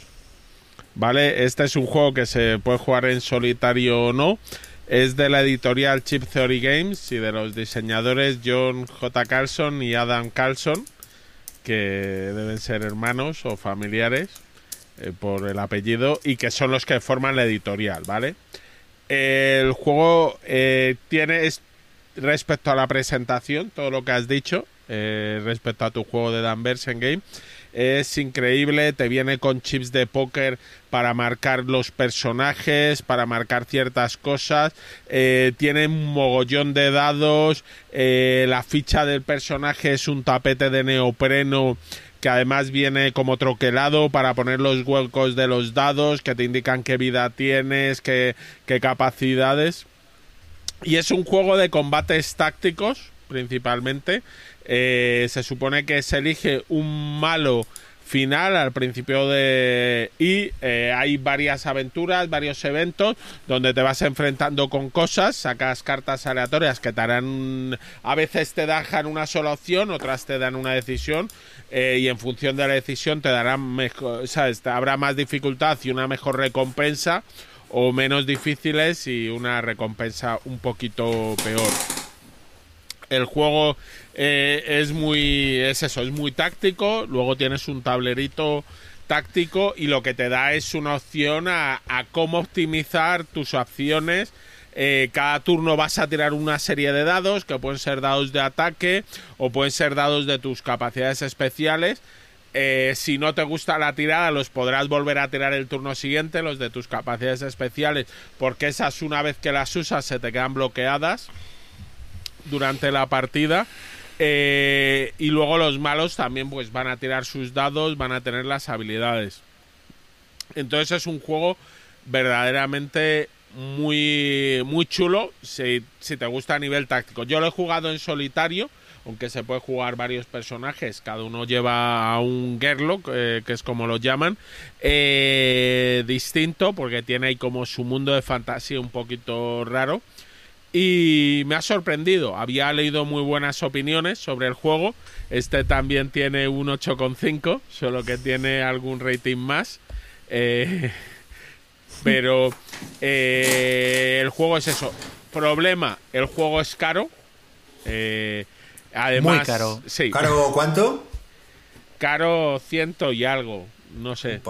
Upa, upa. Eh, No, no, es, es, es una locura. Aparte, aquí está muy mal distribuido y, y con portes y tal te pegan unas hostias. No, bueno, eso ya lo han mejorado. Ahora lo que tienes es que buscarte un par de amigos y para Europa los portes son tarifa plana, 20 O dólares. sea, ya lo han mejorado, te, te tienes que buscar un par de amigos.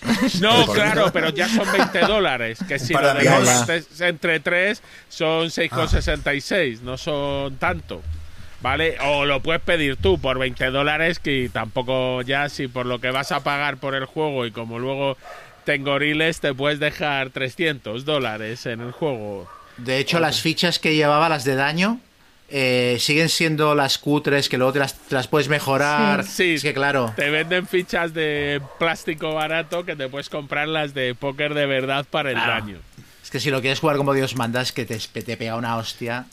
Sí, no, no, y además luego tiene varios personajes adicionales, tiene más misiones, tiene más variedad. Entonces, eh, a ver, el juego barato no es, pero el juego es verdad. Tú abres la caja, coges la caja y te partes la muñeca, porque no te esperas que pese tanto la cajita. Eh, luego han sacado además una edición que es el Too Many Bones Undertow, que viene solo con dos personajes y unos cuantas habilidades y es una manera más barata de entrar. Pero bueno, sigues hablando, me parece, de 70, 80 dólares más gastos de envío. A ver, no es el juego... Pero Yo es bueno, un juego que no paro de escuchar cosas buenísimas, los, los componentes me parecen una pasada, no me importaría pagar ese precio si el juego es bueno, pero es que no me imagino cómo funciona. No, no termino de imaginármelo. Me parece como. Hay otros juegos que lo ves y dices, más o menos tira por ahí. Pero este juego no me lo imagino. Y entonces pagar ese dinero sin. Y, y me ha dado pereza leerme las reglas, pero. No sé. Hombre, las reglas son un poquito raras y están escritas de aquella manera. Pero ya te digo que el juego, bueno, pues tú vas haciendo, es que es muy táctico y lo que se hace es al principio del turno vas a tirar unos dados en función de tu destreza, que podrás hacerlos como dados de ataque, de defensa o de tus habilidades, según lo que tengas. Eh, y luego los monstruos tiran unos fijos de defensa. Eh, ellos te van haciendo daño, tú les vas haciendo daño, intenta, te vas moviendo se sobre un mueven, tú- Hay un tablero Sí. táctico, hay un tablero Sí, de sí. 4x4. Claro, es que el juego parece muy abstracto porque son casillas Sí. cuadradas, tal, pero luego te pones y es llamativo lo inmersivo que llega a ser temáticamente. O sea, te ves, yo me veo allí con el aventurero pegándome en un dungeon. ¿Es un poco superchulo. roleplayer o, o no? O- No, no, No, tiene nada se, que ver. se parece. es verdad, el Se parece físicamente porque ves los huecos para los dados, pero el sistema es completamente distinto. Es que eh, los dados que ves de tu personaje muchas veces son para indicarte habilidades que tiene. Es que algunos no se van a volver a tirar, ¿sabes? Eh, y Es más parecido al Gloomhaven que al, que al roleplayer. Guille, tengo dos preguntas. Eh, una, eh, claro, va un poco ligado a lo que decía yo de las reglas. Yo he escuchado que, que, que es un juego bastante, o sea, que es complejo, o sea, que no es nada fácil. No, de reglas muy complicadas y que, y que como tienes no muchos personajes puede ser o diferentes poderes hasta que pillas todos o como... Sí, cada personaje se juega de una manera totalmente distinta, pero eso no es un problema de reglas. A ver, las reglas son un poquito abstractas de entender, sobre todo hasta que no te pones, tú te lees el manual de reglas y te cuesta. Lo que hay creo es vídeos muchos que, que hay vídeos de trozos de reglas para explicarte cada parte que te puedes ver. A ver, yo me compré, me leí el manual y me puse a jugar, no, no hubo problema, pero sí reconozco que me costó un poquito y yo he leído un par de manuales en mi vida. Pero si no, están esos vídeos que probablemente eso sí están en la lengua, en la lengua de Shakespeare, que es en la única edición que hay del juego. Vale, y la segunda pregunta, eh, porque es, eh, también es un juego que me llama la atención, tanto dadito y tal, está bonito. no sé. Pero comparado con el Cloud Spear, que es el otro de la misma editorial, eh, Es- si tuvieras que elegir uno, Es que no he jugado todavía al Cloud Spire. Lo ¿No has tengo jugado? pedido, ese me tendrá que Se llegar. metió con todo y yo con un euro, un dólar, que todavía no... ah, pero puedes meterte al pledge y tal, ¿no? ¿O ese o no? Sí, sí, sí, me puedo meter. Eh, fue- hubo, bueno, el Pledge Manager fue ya y no me metí, pero creo que lo van a volver a abrir. Entonces ya me lo sigo pensando. Avísame si, si eso, pues Vale. Y por lo que sabes, Guillo, no sé si Chema tú lo has probado, eh, no sé por comparar, es que veo- el, el Cloud Spire, por ejemplo, veo que también tiene una nota alta, pero tiene una dureza de 4,17, o sea, ni, ni un juego de GMT casi. Yo he probado el Too Many Bones, el Cloud Spire no. Y el Too Many Bones, a mí lo que me parece, to- retomando un poco lo que dice Guille, me parece un juego que tiene quizás una barrera de entrada un poco alta al principio, porque te parece todo muy marciano. Pero yo he de decir que lo he jugado con la copia de un amigo que lo tiene muy por la mano y me lo explicó todo bastante bien. Y una vez, una vez te pones a jugar, lo pillas a los 15 minutos, estás ya moviendo y sabes, entiendes cómo progresan tus habilidades, cómo tienes que girar tus dados y sí que es verdad que al principio dices, ¿qué es esto? Cuando ves el, el tablerito personal, los dados con símbolos raros y números locos de colores, no entiendes una mierda. Pero en cuanto te explican el funcionamiento, yo creo que por, por cascada entiendes todo el juego. Oye, ¿y las partidas cuánto tiempo? Una, eh, pues yo contaría 60 minutos por jugador. Y per- perdona, Puede que un poquito más. lo has jugado en solitario, has dicho, ¿no? Sí, yo lo he jugado en solitario. Este me lo compré. Por eso no los había probado antes, pero últimamente, no sé, me ha dado por probar solitarios. Bueno, Veredicto, o sea, te, ha gustado, ¿no? Eh, Sí, sí, ya te digo. Lo que sí tiene de dificultad. A ver, yo cuando hablan de estos de, de dificultad de 3,82, a mí me parece mucho porque el juego, el sistema de juego no es tan complicado. Lo que sí tiene es que cada personaje es un es un mundo. Entonces, tú es verdad que cuando te dan un personaje dices, vale, entiendo cómo son las mecánicas y cómo son las reglas del juego.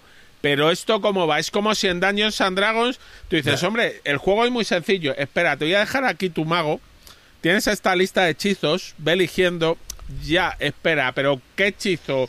¿Cómo, cuándo me viene bien cada hechizo? Eh, que eso lo complica un poco más, pero a mí el peso, mm, no lo sé. ¿Cuánto, ¿Con cuántos personajes se juega en solitario? Eh, con uno. Ah, o con uno. puedes llevar más, pero se, se juega con uno y se juega muy bien. Entonces, bueno, ahí vas descubriendo cómo va, cómo va cada personaje. Y además te vienen luego por detrás, te vienen como una fichita que te dicen cómo de bueno es en solitario y cómo de complejo es, como los antiguos Wargames, cuando te decían complejidad y, y eh, usabilidad en solitario. Pues esto no es que no puedas jugarlo en solitario, pero sí personajes que a lo mejor son más de apoyo y claro, en solitario sufres más con ellos. Aparte los personajes tienen tienen mucha personalidad todos, o sea, son muy yo estuve yo en una partida vi un gnomo que tiraba bombas todo el rato y era divertidísimo, o sea, es- no, o sea, no son el típico, bueno, yo los que he llevado son el típico guerrero, mago, clérigo, todos tienen una vuelta de tuerca. Sí, no hay no hay nada típico, no, no son los roles tradicionales. Muy bien. Pues nada, eso era Too Many Bones. Eh, este no, no lo sacan en español ni nada, ¿no? Es que esta editorial Va vive por su libre, ¿no? mundo. Va por libre. Lo que decíamos, solo venden online. eh, aunque creo que ya hablan que algunos los van a sacar en edición retail. Pero deben jugar con unos márgenes ajustados. Aunque los juegos son caros, la producción es buena. ¿eh? Sí. Y Que que por las- cierto, Los personajes te vienen las fichas de poder también metidas en una en una en un tubo de, de- también de, de plástico súper bueno, o sea, es un juego que es muy caro de producir seguramente. O sea, calidad que suprema. a- aparte de las reglas hay más texto, ¿o no? Sí, sí, hay cartas. Tú cada turno vas sacando una carta de qué te ocurre y que te dice que hagas una cosa u otra y tienes su texto. Luego el malo viene explicado en su propia carta. A ver, lo que es es todo visible. Si uno sabe inglés, mm, le vale a todo el grupo, pero Total, tiene algo más de solitario. texto. Pues sí, sí hace falta saber inglés. Vale. No vamos a negarlo. Pues nada, Too Many Bones. Yol, ¿cuál es su siguiente juego? Venga, pues yo voy a hablar del eh, Napoleón eh, Returns eh, 1815. Eh, a ver, es un juego que, bueno, me ha encantado descubrirlo porque eh, no sé si os pasa a vosotros, pero mm, en, en el último año, dos años, no sé cuánto tiempo, eh, yo al menos me guío mucho por lo que sale en castellano y allá que voy, ¿no? Las novedades típicas y tal. Y esto por fin es una novedad que no ha salido en castellano, una novedad que veo un día de repente, lo veo súper guay, súper bonito, me leo las reglas por encima y me llama muchísimo y al final pues acierto por- porque me ha, me ha gustado bastante, o sea, era lo que realmente esperaba de él. Entonces, me ha gustado descubrirlo, se lo vi a un tuitero que se llama Riot, que además lo conocí en Las Bellotas, y vi una foto del juego y del tirón me puse a investigar sobre él y tal, me fui a la BGG, me descargué la... Bueno, no me, no me acuerdo, sí, sí, me descargué las reglas y me las estuve... Con que te leas un poquito por encima ya sabes perfectamente de, de qué va, ¿no? Y es un juego, pues nada, em- ambientado en las guerras napoleónicas, eh, de movimiento de punto a punto. ¿Y por qué me llamó muchísimo la atención? Porque tiene eh, la parte de los combates es totalmente copiada a la del Aníbal, que sabéis que el Aníbal me flipa. Y el combate del Aníbal es súper chulo. ¿En qué consiste el combate? Es muy sencillo. Tú eh, vas a, eh, te van a repartir tantas cartas como como a ver, vas a ganar cartas dependiendo de las de los ejércitos que tengas en combate, de los líderes que tengas en combate y de algunas circunstancias, ¿no? Te van a dar una serie de cartas y al rival otras. Entonces tú tienes que elegir una de esas cartas, sacarla y el otro te tiene que contestar con exactamente la misma carta. Si no te contesta con la misma carta, pues ha perdido el, el- combate y la iniciativa va, va cambiando. Eh, a veces, si tienes suerte, pues puede cambiar y, y eres tú el que lanza la carta y es el otro el que te tiene que contestar. Entonces, un combate que parece una chorrada como esa es súper tenso, súper divertido y yo llevaba mucho tiempo queriendo ver un juego mu- mucho más sencillo de reglas que la Aníbal, pero que implementase ese combate y este lo hace. ¿vale? Y el resto del juego, ¿en qué consiste? Bueno, pues mm, lo más chulo así que, que tiene es que los ejércitos que tú de- despliegas en el mapa, tienes un tablero eh, que corresponde a ese ejército y que te, te habla de una serie de valores, ¿vale? Sobre todo el de cohesión. Cohesión es un track y te dice, pues este ejército tiene, eh, empieza con a tope de cohesión. Imagínate, es que no me acuerdo cuánto era, 6, 9, lo que sea. Y de ahí va bajando, ¿vale? ¿En qué te puedes gastar esos puntos de cohesión? Pues en el movimiento, para forzar, hacer una marcha forzada y avanzar más rápido, ¿vale? ¿Qué pasa? Que si tú haces muchas marchas forzadas, que además te lo pide el cuerpo porque el tablero, pues tienes que llegar de un, de un sitio a otro, tienes que recorrer mucho y, y te pide el cuerpo gastarte pu- puntos de cohesión para marchar, eh, para hacer la marcha forzada, eso significa que tu ejército también va a ir perdiendo puntos de vida, porque al final son puntos de vida también. En combate, pues pierdes puntos de cohesión. ¿Y para qué sirve también los puntos de cohesión? Para marcarte cuántas cartas vas a recibir durante el combate. Entonces, eh, tomar la decisión de hacer marcha forzada o no cuando sabes que te hace falta, pues es un dolor porque sabes que luego te, o sea, te vas a ver en problemas porque son puntos de vida, ¿vale? Y no lo he dicho, pero al final el objetivo de cada bando, uno lleva los prusianos y los ingleses y el otro los franceses, es eh, el francés al principio de la partida va a robar unas cartas de objetivo que te dicen, pues tienes que aniquilar no sé cuántas unidades del rival, tienes que llegar y controlar esta ciudad, esta y esta, ¿vale? Y, tienes que ir a por ellas. Y claro, durante el recorrido, pues mm, hay muchos combates. O sea, hay combates continuamente. Y, y el juego me ha encantado porque es tan sencillo de reglas. O sea, es que de verdad se explica en 10 minutos o menos. Luego tiene cositas así como el clima que te va a, a favorecer o, o- te va a hacer el, el movimiento más lento. Tiene muy poquitas reglas, pero de verdad es un juego súper sencillo, súper eh, divertido, extenso y bueno, bonito, súper bonito en mesa. Las unidades vienen en unos, eh, ¿cómo se dice? Bloques rectangulares muy bonitos, el mapa es bonito, o sea, todo es bonito, las cartas, o sea, es que no tengo lo único, pues que a lo mejor hay gente que lo puede ver demasiado sencillo, que dice, pues no tiene tampoco, pero es que, de verdad, eh, no sé, yo creo que no le hace falta más. Son esos movimientos, combate y listo. Y hace un Yo juego me lo muy, muy compraré. chulo. Yo me lo compraré seguro porque aparte siendo de Waterloo yo me tiro en plancha. O sea que ya vamos, el tema no me puede llamar más y tiene muy buena pinta. ¿Tú has jugado uno que se llama The, eh, The Waterloo Campaign de, de Columbia No. Games? No, Porque los todo compara- el mundo lo está comparando. Sí, Sí, es que los comparan mucho y era por saber si... O sea, cuál es más duro, cuál es mejor... eh, O si era una copia barata. No pare- bueno, no parece, ¿eh? porque el otro tiene... Mira, tiene- la, la primera partida que jugué mm, hice el setup que viene en las instrucciones y digo, uf, el mismo setup siempre, mm, que sí, que te bajan, te, te cambian las condiciones de victoria porque tú las robas aleatoriamente al principio. Y digo, pero bueno, siempre el mismo setup. Luego lees eh, más abajo, o sea, en la última página creo que venía, te decía que ese era el escenario recomendado para, para la primera partida, pero luego son los propios jugadores los que eligen dónde situar las unidades en el mapa.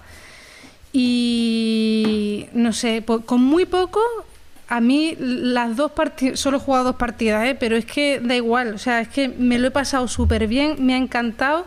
Es justo lo que yo estaba buscando de, de un juego así, sencillito y con ese sistema de combate tan chulo, de verdad. Una pregunta, ¿cómo funciona a tres jugadores? Porque veo que es para dos, tres jugadores. Sí, no lo he jugado a tres. Pero creo que, o sea, cómo iba era que los prusianos y los ingleses pues lo llevaban dos jugadores, eh, cada uno un, un bando y simplemente me imagino que será que cada uno lleva sus ejércitos y ya está, pero no, no te sabría decir porque no, no me lo he leído, de, o sea, lo vi por encima y no lo he jugado a tres jugadores, lo hemos jugado las dos veces a dos y, y nos ha encantado. Hombre, tendría y las que dos personas bien. con las que he jugado mm, se la han pasado también muy bien. Tendría que no sé, funcionar bien a tres. Bueno, es que teniendo el sistema que tiene de combate, que los combates son muy intensos pero duran un poquito, a lo mejor a tres el que no esté involucrado en los combates Pero prefiere ver la hierba combate, ¿eh? crecer. No, no dura tanto, pero entre que se montan, qué tal, los co- sabes, solo entre cuántas cartas, espera, baraja las cartas, repártelas, a ver, ahora jugamos dados, si se alarga cada combate para que haya uno mirando. Pues a ver, eso para un juego de la campaña de Waterloo es fundamental, ¿eh? Porque se parte de la base de que la un juego que refleje la campaña de Waterloo tiene que tiene que ser y que te- y que permita jugar a tres jugadores tiene que funcionar bien a tres, porque porque es como el espíritu, ¿no? El prusiano, el inglés y el y el francés. O sea, Pues lo miraré, porque ya me habéis dejado con la cosa de cómo se hace el tema de los combates. A lo mejor están involucrados los tres en la partida. No sé, mientras habláis ahora voy a, a- a mirarlo. Si acaso lo comentamos. muy bien. Pues Sema, ¿cuál es tu siguiente juego? Pues mientras yo lo consulta, eh, voy a hablar de eh, Street Masters, que es un juego de, de una editorial muy loca, que no recuerdo ni el nombre, Blacklist Games. Blacklist Games que... A mí me gusta el nombre del autor, que es como el actor. Adam Sa- Sí, Adam- bueno, son dos hermanos, Sí. Adam Sadler y, y Bra- y Brady Sadler. Que eso es bastante cachondo porque se, en el Kickstarter se incluyeron como personajes del juego. Había una expansión que eran ellos dos. Eh, bueno, es un juego de, de- es un juego que simula las máquinas recreativas rollo Street Fighter o Double Dragon y tal, y también las películas de artes marciales y tal. Es un juego de pegarse de piños con karatecas y tal contra bandas de esbirros súper numerosas.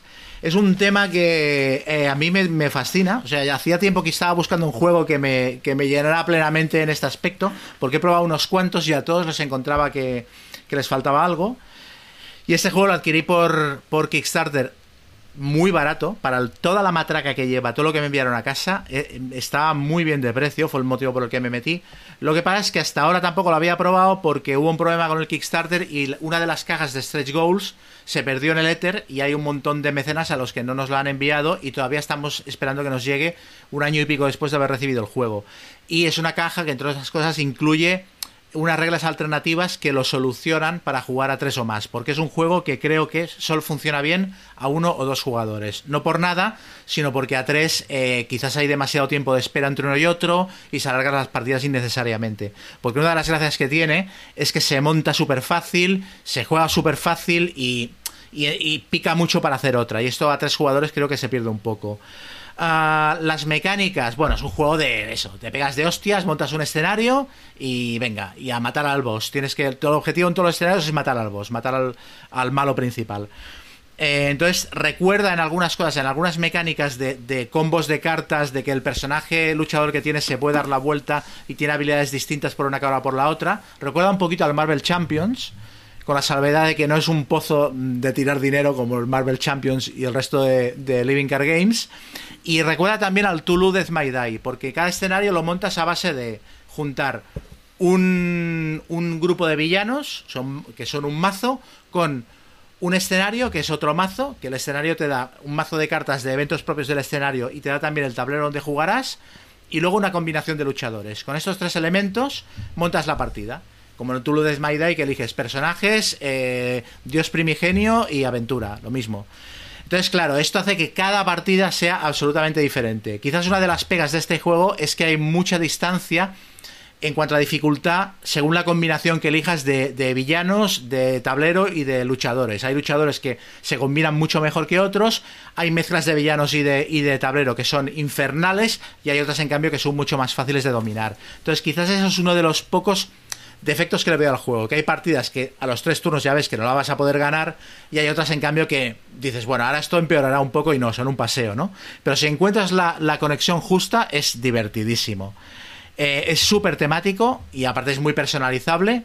Eh, cada luchador tiene su propio mazo que es completamente distinto al de otro luchador y funciona con unas combos de cartas completamente diferentes. Hay algunos luchadores que, funcionan a base de, de poner eh, un montón de habilidades que quedan fijas en la mesa y a medida que las acumulan se van haciendo más poderosos. Hay otros que funcionan a base de descartarte cartas de la mano y robar muy rápido. Eh, eso, hay otros que tienen una sola habilidad y el resto de cartas las utilizan como modificadores para chetar esa habilidad. O sea, cada luchador que llevas funciona de manera diferente, con lo cual también le da le da muchísima gracia. Y luego es un tiradados, los combates se resuelven por tiradas de dados. El turno es un poco lioso quizás porque tienes como mm, acciones y luego jugar carta que va diferente, o sea, tienes que hacerte un poquito la composición de espíritu hasta que lo entiendes, pero luego va muy rodado. Y las tiradas de dados me gustan mucho porque todas, o sea, no, no, hay, no hay tiradas de dados frustrantes. Todas las caras de dado te dan algo positivo. O pegas una leche o consigues un impacto crítico, que es que pegas una leche y tiras un dado y sigues sumando y tiras en abierto. Si sigues sacando críticos, sigues tirando dados y sumas, con lo cual puedes pegar la super hostia de los domingos y liquidar al malo cuando parecía que no tenías ninguna opción.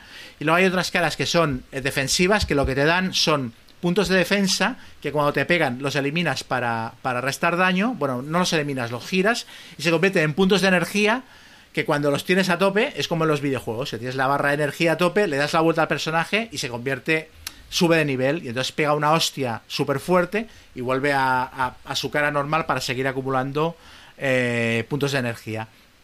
Es un juego muy fácil de despegar, de desplegar, porque solo utilizas un tablerito de los muchos que hay y, y dos mazos tal, o sea, en un momento te pones a jugar y a mí la sensación que me transmitió era tan chula a nivel de simulación que, o sea, yo cuando por fin lo jugué hicimos tres o cuatro partidas, luego yo al día siguiente hice una en solitario, en solitario funciona como un pepino y fue acabar de jugarlo y me fui a la tienda y me vendí el Tortugas Ninja y el Battlecon. Que son dos juegos que me gustan, pero que después de jugar a Street Masters dije, no los voy a sacar a la mesa nunca más. O sea, porque para querer tener esta sensación de juego voy a jugar siempre a, Battle Mas- a, a Street Pero- Masters. Que es mucho más divertido. ¿Has dicho Tortugas Ninja? Sí, el Teenage Mutant Ninja Turtles. El, an- ahora hay uno nuevo que es previamente colaborativo. Yo tengo el anterior, que es el Shadows of the Past, que es, eh, es, es uno contra todos. Hay un jugador que lleva a los malos y los otros jugadores llevan a las tortugas. Qué guapo. Es- sí, no, es súper. El de las tortugas es guapísimo. No Porque que aparte tiene un sistema. Tiene un sistema colaborativo con los dados. Tiras los dados. cada tortuga tira sus dados y son y los colocas en los dados de acción para el turno. Y las tortugas, la tortuga que tienes a tu derecha podrá usar el dado de tu derecha y la que tienes a tu izquierda podrá usar el dado de tu izquierda. Entonces, el rollo colaborativo entre las tortugas es súper guapo. Pero para mí tiene un problema, tiene dos problemas. Primero que es muy feo. Y luego que em, el jugador que hace de Overlord, por así decirlo, no se lo pasa tan bien ni de lejos como el que lleva las tortugas. Entonces a mí siempre me tocaba hacer de Overlord y por ese motivo lo dejé de jugar. Entonces por eso me lo he vendido al final, porque es que no, no iba a haber mesa. Y el Battlecon tiene un punto ahí gráfico que no me acaba de gustar, me parece un poco rebuscado para lo que acabas consiguiendo, y este es que es tan directo que, bueno, yo lo recomiendo muchísimo. Oye, Solo eh, hay un juego que me haya gustado más que este, perdona, que es uno que se llama Dragon Tides, que llevas a Bruce Lee y a Brandon Lee y tal, que es un juego que no tuvo ningún éxito, pero que es, es, es una- es la película. De hecho, los escenarios son películas de, de Bruce Lee directamente. Oye, el, el único pero eh, es- este pasa un poco como la editorial que hemos hablado antes, que son juegos difíciles de encontrar, ¿no? Porque es la misma editorial Sí. del Brook City y no, no son fáciles Sí. de, de encontrar, ¿no? Sí, esta, se ve que lo tienen, si entras en su página web, lo tienen en Coming Soon o, o en, en breve lo tendremos a la venta, pero de momento no han conseguido poner a la venta ninguna de las, ni la caja básica, ni nada de lo que, de lo que tenían en, en Kickstarter, que había un montón de suplementos y ampliaciones. La caja básica creo que en algunos sitios se encuentra, pero la distribución es, es nefasta de este juego. Ya. Que por cierto, el Brook City, no sé si te interesa, pues lo has mencionado, pero ni, ni, ni te acerques, ¿eh? O sea, es una, No, ca- una eh, castaña. Lo he, lo eh, lo he tenido, de hecho hace muy poquito, que me lo vendieron por muy buen precio y de repente empecé, pues lo mismo que me has dicho tú, eh, empecé a, ¿te has comprado esa mierda? No sé qué, no sé cuántos. Y ya, y ya empecé, y me cago en la leche, pero si pensé que era un pepino esto. Y dije, bueno, vamos a ver, y abrí la caja y había tal desorden, tanta cantidad de cartas, tanta cantidad de todo, nada, que le di boleto. Eso es así. Es, aburri- es aburridísimo. Tiene algunas mecánicas, este, Street Master es de los mismos diseñadores, le, co- le coge algunas mecánicas, pero está mucho más afinado. Aunque hay que decir que en el, en el asunto componentes que, que explicas, este es igual, ¿eh? El Street Masters es un guirigay cuando abres la caja, tiene una cantidad de mierda dentro que no sabes cómo ordenar. Es que no sabía. Que yo, no, yo también digo que, es muy fácil de poner en mesa, pero porque yo lo tengo muy ordenadito dentro de la caja. Encontré un método para ordenar el mazo de cada villano, el mazo de cada héroe. Pero esto le tienes que echar un rato, ¿eh? Para. Pero bueno, para mí compensa. O sea, a uno o a dos es sensacional. Muy bien. No sé, ¿queréis comentar a alguien algo sobre el juego? No, la verdad es que tiene buena pinta y justo es que hoy mirando una lista de BGG de uno que comentaba sus mejores juegos en solitario, lo había puesto el primero, coincidía plenamente con Chema. Sí, Sí, es que. ¿Cómo has aparte dicho yo... que se llama? Que, Street. Street Masters. que lo estoy buscando, pero... Yo lo he tenido montado en casa y cambias, simplemente cambias el escenario, que es un momento, cambias dos mazos, cambias el mapa y ya te cambia la aventura por completo y súper rápido de jugar. Una partida en solitario es igual media hora.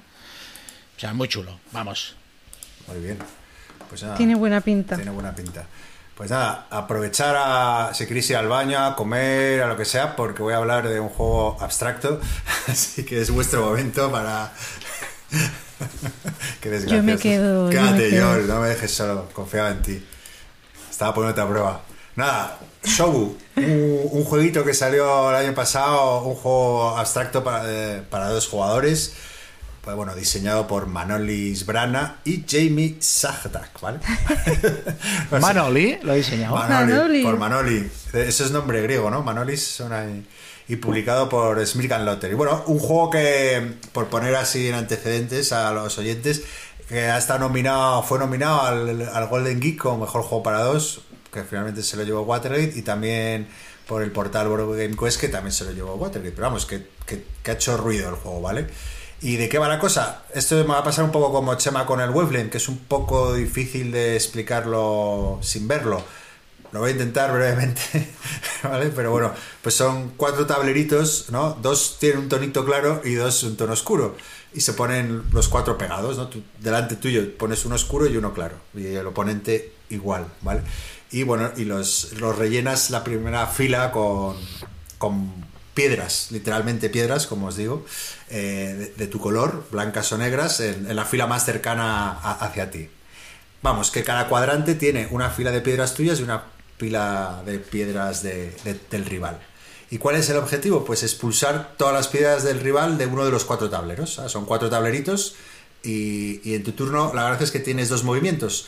El primero que se llama movimiento pasivo, ¿no? que mueves una piedra de, uno de los tableros, de los dos tableros que tienes más cerca, sin poder tocar la piedra del rival, es un movimiento pasivo que no puedes agredir a nadie.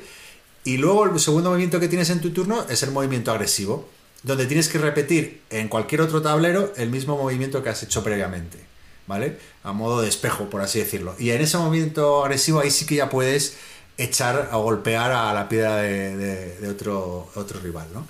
Y, y, bueno, pues el eh, pues es un juego que a mí no, no tiene mucho más, vamos, el objetivo es sacar las piedras de, de uno de los tableros del rival, ¿no? El, el- el look del juego, ¿no? Que es, eh, que es lo que a mí me llamó la atención, ¿no? Te viene incluso con una cuerda para separar los cuatro tableros, que es bastante inútil, pero curioso. Eh, es muy bonito y llamativo, ¿no? Porque eso... Sí, sí, es que tiene una Me cuerda. ha engañado totalmente porque yo pensaba que la cuerda estaba ahí por algo. Nada, yo me nada. La, la veía en las fotos y digo, mira, Yo me, me volví a... pero es para nada, ¿no? Para separar La cuerda, como- la cuerda Yol es para ahorcarnos. Exacto, exacto. Hemos sido engañados. Es para colgarte después de usarlo, ¿sabes? De, jugar el juego. Y, y la... Bueno, por eso tiene ese, ese look ahí con las estas de madera. Sí que es verdad que la foto que viene de la portada del juego es, parece como una madera de caoba ahí oscura de roble americano y luego luego la copia mía me vino ahí con un color más anaranjado, no tan bonita como la foto de, de- de la esta. Pero bueno, eh, el rollo que tiene que parece un juego, pues eso, que te dicen que es un juego hecho en China hace 500 años y te lo crees, porque tiene ese rollito look and feel y sobre todo que se juega con piedras. Y no son piedras, cada piedra tiene un tamaño diferente. Y bueno, que tiene ese look and feel ahí vi- o- viejo y molón, ¿no? Y luego, bueno, pues también el, como todos los abstractos así, reglas muy sencillas y, con, mucha profundidad, ¿no? Las reglas se explican en dos minutos y, y bueno, tiene esta mecánica de espejo con un movimiento pasivo y otro agresivo que, que realmente me ha parecido muy novedosa. Eh, no, no, no, lo había visto yo en otro juego, o no recuerdo haberlo jugado, ¿no? Eh, la gracia del movimiento agresivo, que es que solo con ese movimiento es como puedes echar al rival. Eh, he jugado, no sé, habré jugado 6-7 partidas y, y en cada una se me ocurren cosas diferentes a hacer, ¿no? O sea, que es un juego que, que no sé, que recuerda un poco a, a otros juegos clásicos como el ajedrez, el Go o juegos milenarios que, que tienen como, yo que sé, infinitas capas estratégicas, ¿no? Eh, ¿Sabes qué hago? Me, me concentro en sacar fichas al tablero, o sea, ir preparando un movimiento, me concentro solo en un tablero, o en los cuatro voy quitando piedras o moviéndome, cómo me protejo del otro. eh, puede dar pie o podéis pensar, si habéis entendido algo de lo que os he contado, que puede ser también que dé a, a- a un poco de análisis parálisis, pero no, la verdad que al final los, tabla- las- los tableros son muy pequeñitos, ¿sabes? que tampoco tienes muchísimo margen de maniobra. Se ve rápido un poco la estrategia que quieres seguir. Luego, claro, bueno, pues según se desarrolla la partida, tienes menos piedras, pero claro, son más importantes los movimientos. Y, y bueno, eso es, es lo que me gusta del juego, ¿no? Una, una mecánica novedosa, que es la mecánica esta de- del espejo, lo he llamado, no sé por qué, pero bueno, como que no haces una cosa y luego eh, se refleja en otro tablero lo, lo mismo. Eh, que me recuerda mucho a una partida de ajedrez, ¿no? O sea, continuamente te estás presionado. Igual es mucho, es más inmediato, más rápido que un ajedrez, ¿no? Porque desde el minuto uno ya empiezas a. Cuando ya empieza a ver los movimientos, que se quita una piedra, cómo me, me ataca por otro lado, qué hago, cómo me defiendo, ¿no?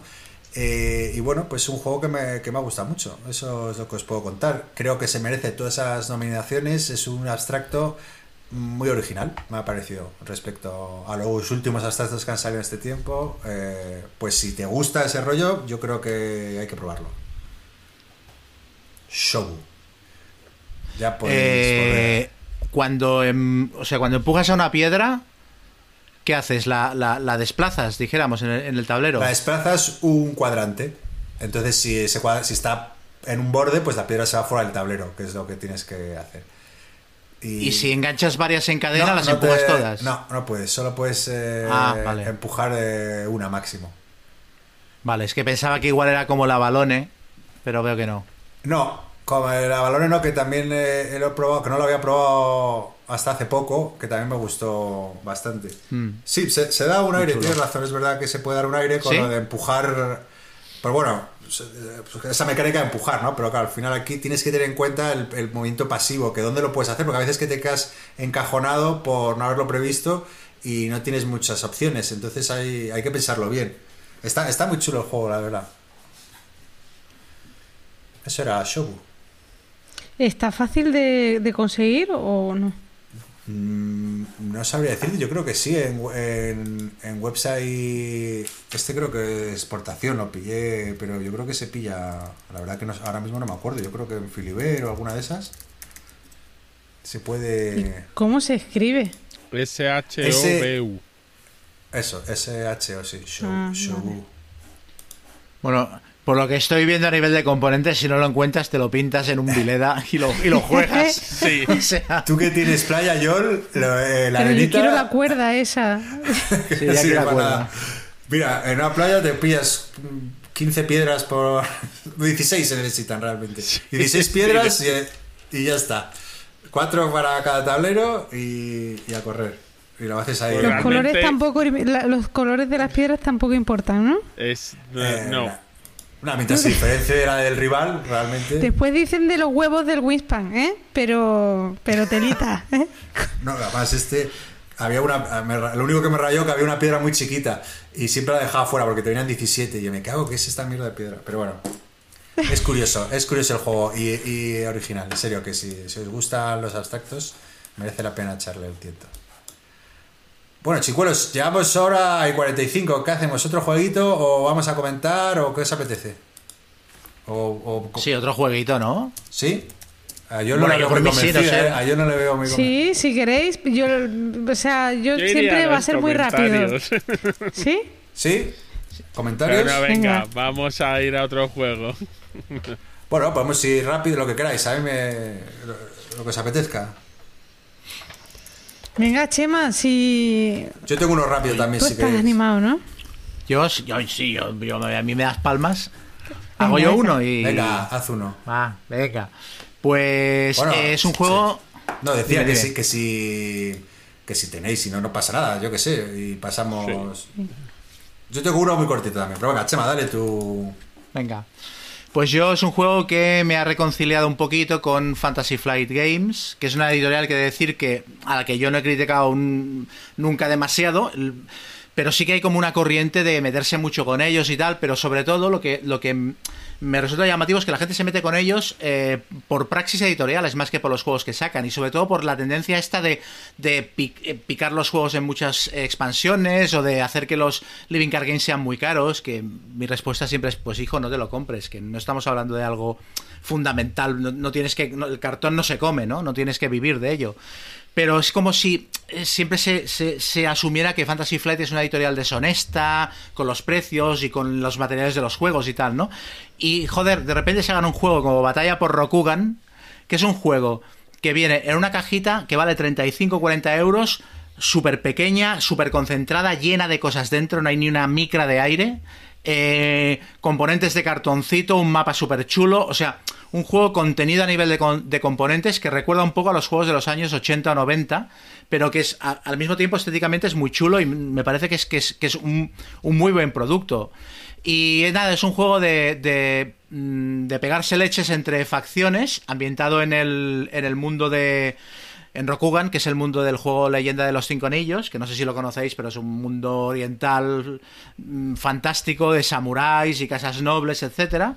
Muy parecido a Juego de Tronos, eh, mm, pero en, en oriental. Aunque he de decir que eh, Rokugan creo que es anterior a Juego de Tronos. Creo que el juego de cartas original es un año o dos anterior a la primera novela que publicó Martín de Juego de Tronos. Y tiene tantas similitudes que a mí me extrañaría mucho que, que Martín, el escritor de las novelas, siendo como es rolero y aficionado a los juegos y tal, no lo hubiera pillado ideas a, a Rokugan. Porque incluso tiene, en Rokugan hay un muro que lo protege uno de los clanes y del otro lado del muro están los no muertos, los demonios y tal. La diferencia Joder. es que en Rokugan el muro está en el sur en vez de estar en el norte.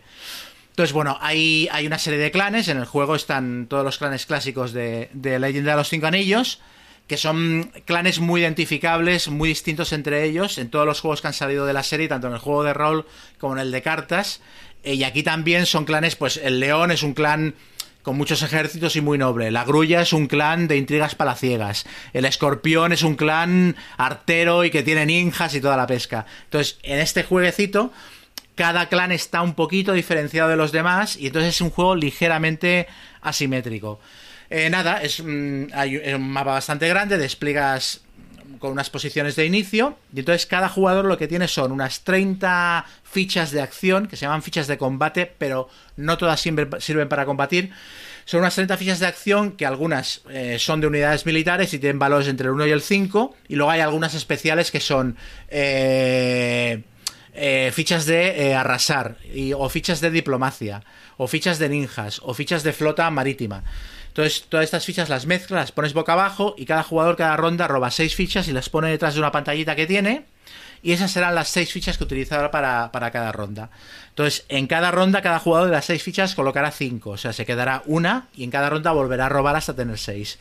Entonces, las fichas tú las colocas, los jugadores se van turnando para colocar las fichas en el tablero y las puedes colocar o en el centro de una región, que significa que ahí vas a hacer o una acción especial o vas a defender esa región, porque ya era tuya, o las colocas en una frontera atacando, y las colocas en una frontera desde el punto que vas a atacar hasta, hasta la región a la que vayas a atacar. Entonces, todo el mundo se va turnando colocando las, las fichas de esta manera, entonces se van, se van generando, pues en plan, uy, uy, uy, este tío me está atacando, voy a poner aquí para defenderme, o al revés, me voy a poner para defender para que no venga nadie a atacarme, se va generando como, como un, un juego del, no del gato y el ratón, pero de a ver quién la tiene más gorda, ¿no? Un poquito.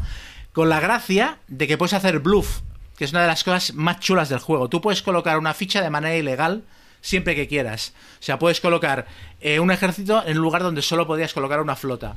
O puedes colocar eh, un- una ficha de diplomacia en una, en una frontera como si fuera un ejército atacando. Da lo mismo, porque al final de la ronda, cuando todo el mundo ha colocado sus fichas, se revelan todas y las que estén colocadas de manera ilegal simplemente se descartan.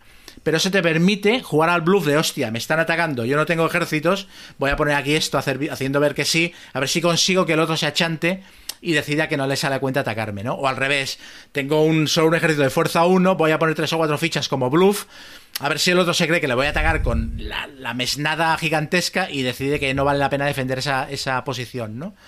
Entonces eso, se revelan todas las fichas a la vez, se resuelven las batallas, se resuelven las fichas especiales, que tienen también mucha gracia, porque la diplomacia lo que hace es que elimina todos los ejércitos que habían en esa batalla y ese lugar se convierte como una región de paz y ya no puedes hacer combates en toda la partida.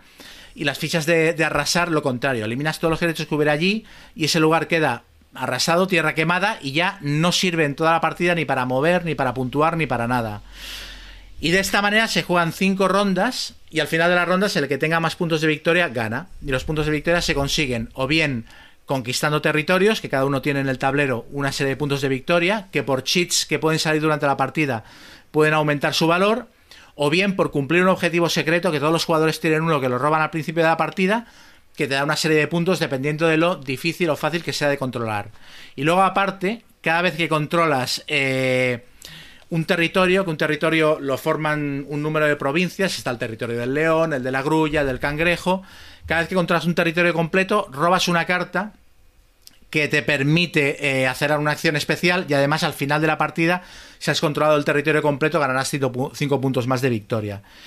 Y luego las cartas, que tienes una carta de Shugenja, dos cartas de, de, de, Scout y las cartas especiales que hayas robado por territorio, son cartas súper definitivas, pero son de un solo uso. Entonces también tiene un factor muy chulo de en qué momento es el ideal para jugar cada carta, porque son recursos súper limitados. Entonces, en definitiva, es un juego que tiene muchas opciones estratégicas y tácticas, bastante profundidad, eh, muy poquitas excepciones de reglas y que transmite la sensación de que es un bistecazo de juego, o sea que es transmite la misma sensación que un. Sin, eh, voy a exagerar un poco, que un Twilight eh, Imperium o que un Juego de Tronos, siendo un juego que es muy ligero de reglas y que dura. A cuatro jugadores te puede durar 90 minutos, dos horas como mucho. Pero sí que tienes esa sensación de que estás jugando algo mega épico, pero que no te va a durar cinco horas y que a la vez tiene el factor diplomático, tú lo puedes jugar simplemente a yo muevo mis fichas, coloco aquí mis fuerzas y me pego, o lo puedes jugar de manera diplomática intentando comerle la oreja a los demás jugadores, oye, no me pegues, vamos a aliarnos contra el cangrejo, que mira todas todos los territorios que está conquistando y nadie le mete, pero no hay unas reglas que lo rijan, está implícito en el juego. Entonces, entre eso y que es un jueguecito de 35 euros, un producto súper honesto, a mí me parece que y que ha pasado absolutamente desapercibido por debajo del radar, me parece que es un, juegazo. ¿Cómo se llamaba? Eh, Batalla, por Rokugan. Batalla por Rokugan. Sí, que... Habrá que echarle un vistazo, yo no, no me sonaba. ¿No habéis jugado ninguno? No, y lo he visto y es lo que dices tú, que ha pasado muy desapercibido y nadie ha hablado de él, ¿eh? No, es que yo creo que no, se, no se lo han comprado. Parte. Lo he visto en las tiendas y pasaba de él automáticamente porque digo, si nadie habla de él será por algo. Pero no se lo han comprado, yo creo que ni, los fans de, de Ley de los Cinco Anillos. O sea, ni el público al que va dirigido le ha hecho demasiado caso. La página web, por lo que me cuentan, la página web que, especial que montó Fantasy Flight, que para cada juego monta una página con contenido adicional y tal, la han cerrado. O sea que es un juego que no lo van a sacar expansiones, o sea, se queda en lo que es esta caja.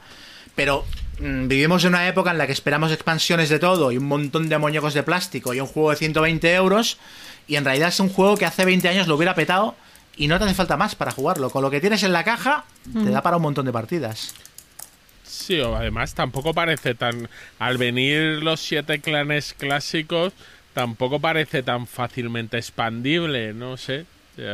No, pero le podrían sacar un, mazo de 50 cartas que te diera más cartas de territorio y más cartas diferentes de habilidad de clan y de y, shugenjas distintos, porque esto se coge de manera aleatoria al principio de la partida, igual que los objetivos secretos. Con esto ya le daría mucha variabilidad, no haría falta tocarlo más. Pero yo creo que con lo que viene en la caja y luego eligiendo clanes diferentes cada vez que juegues, porque yo creo que funciona mejor a 4 que a 5, con esto ya tienes para 10 partidas antes de cansarte de él. Sí, Vamos, yo es que no es mi tipo de juego. A mí yo lo vi, me recordó mucho al Juego de Tronos primera edición, a esto de ir poniendo las fichas, los bluffs, los no sé qué. Y, Pero es que es muy rápido. El rollo es que en 90 minutos, dos horas has liquidado la partida. y que no te obliga, Juego de Tronos, a mí lo que me raya es que te obliga a, a, a traicionar, a comer la oreja a los otros, a espérate, vámonos tú y yo a hablar al pasillo. Yo este tipo de juego ya me he cansado. Y en cambio en este no es necesario. El juego funciona sin ello, si quieres. Ah, bueno, no sé.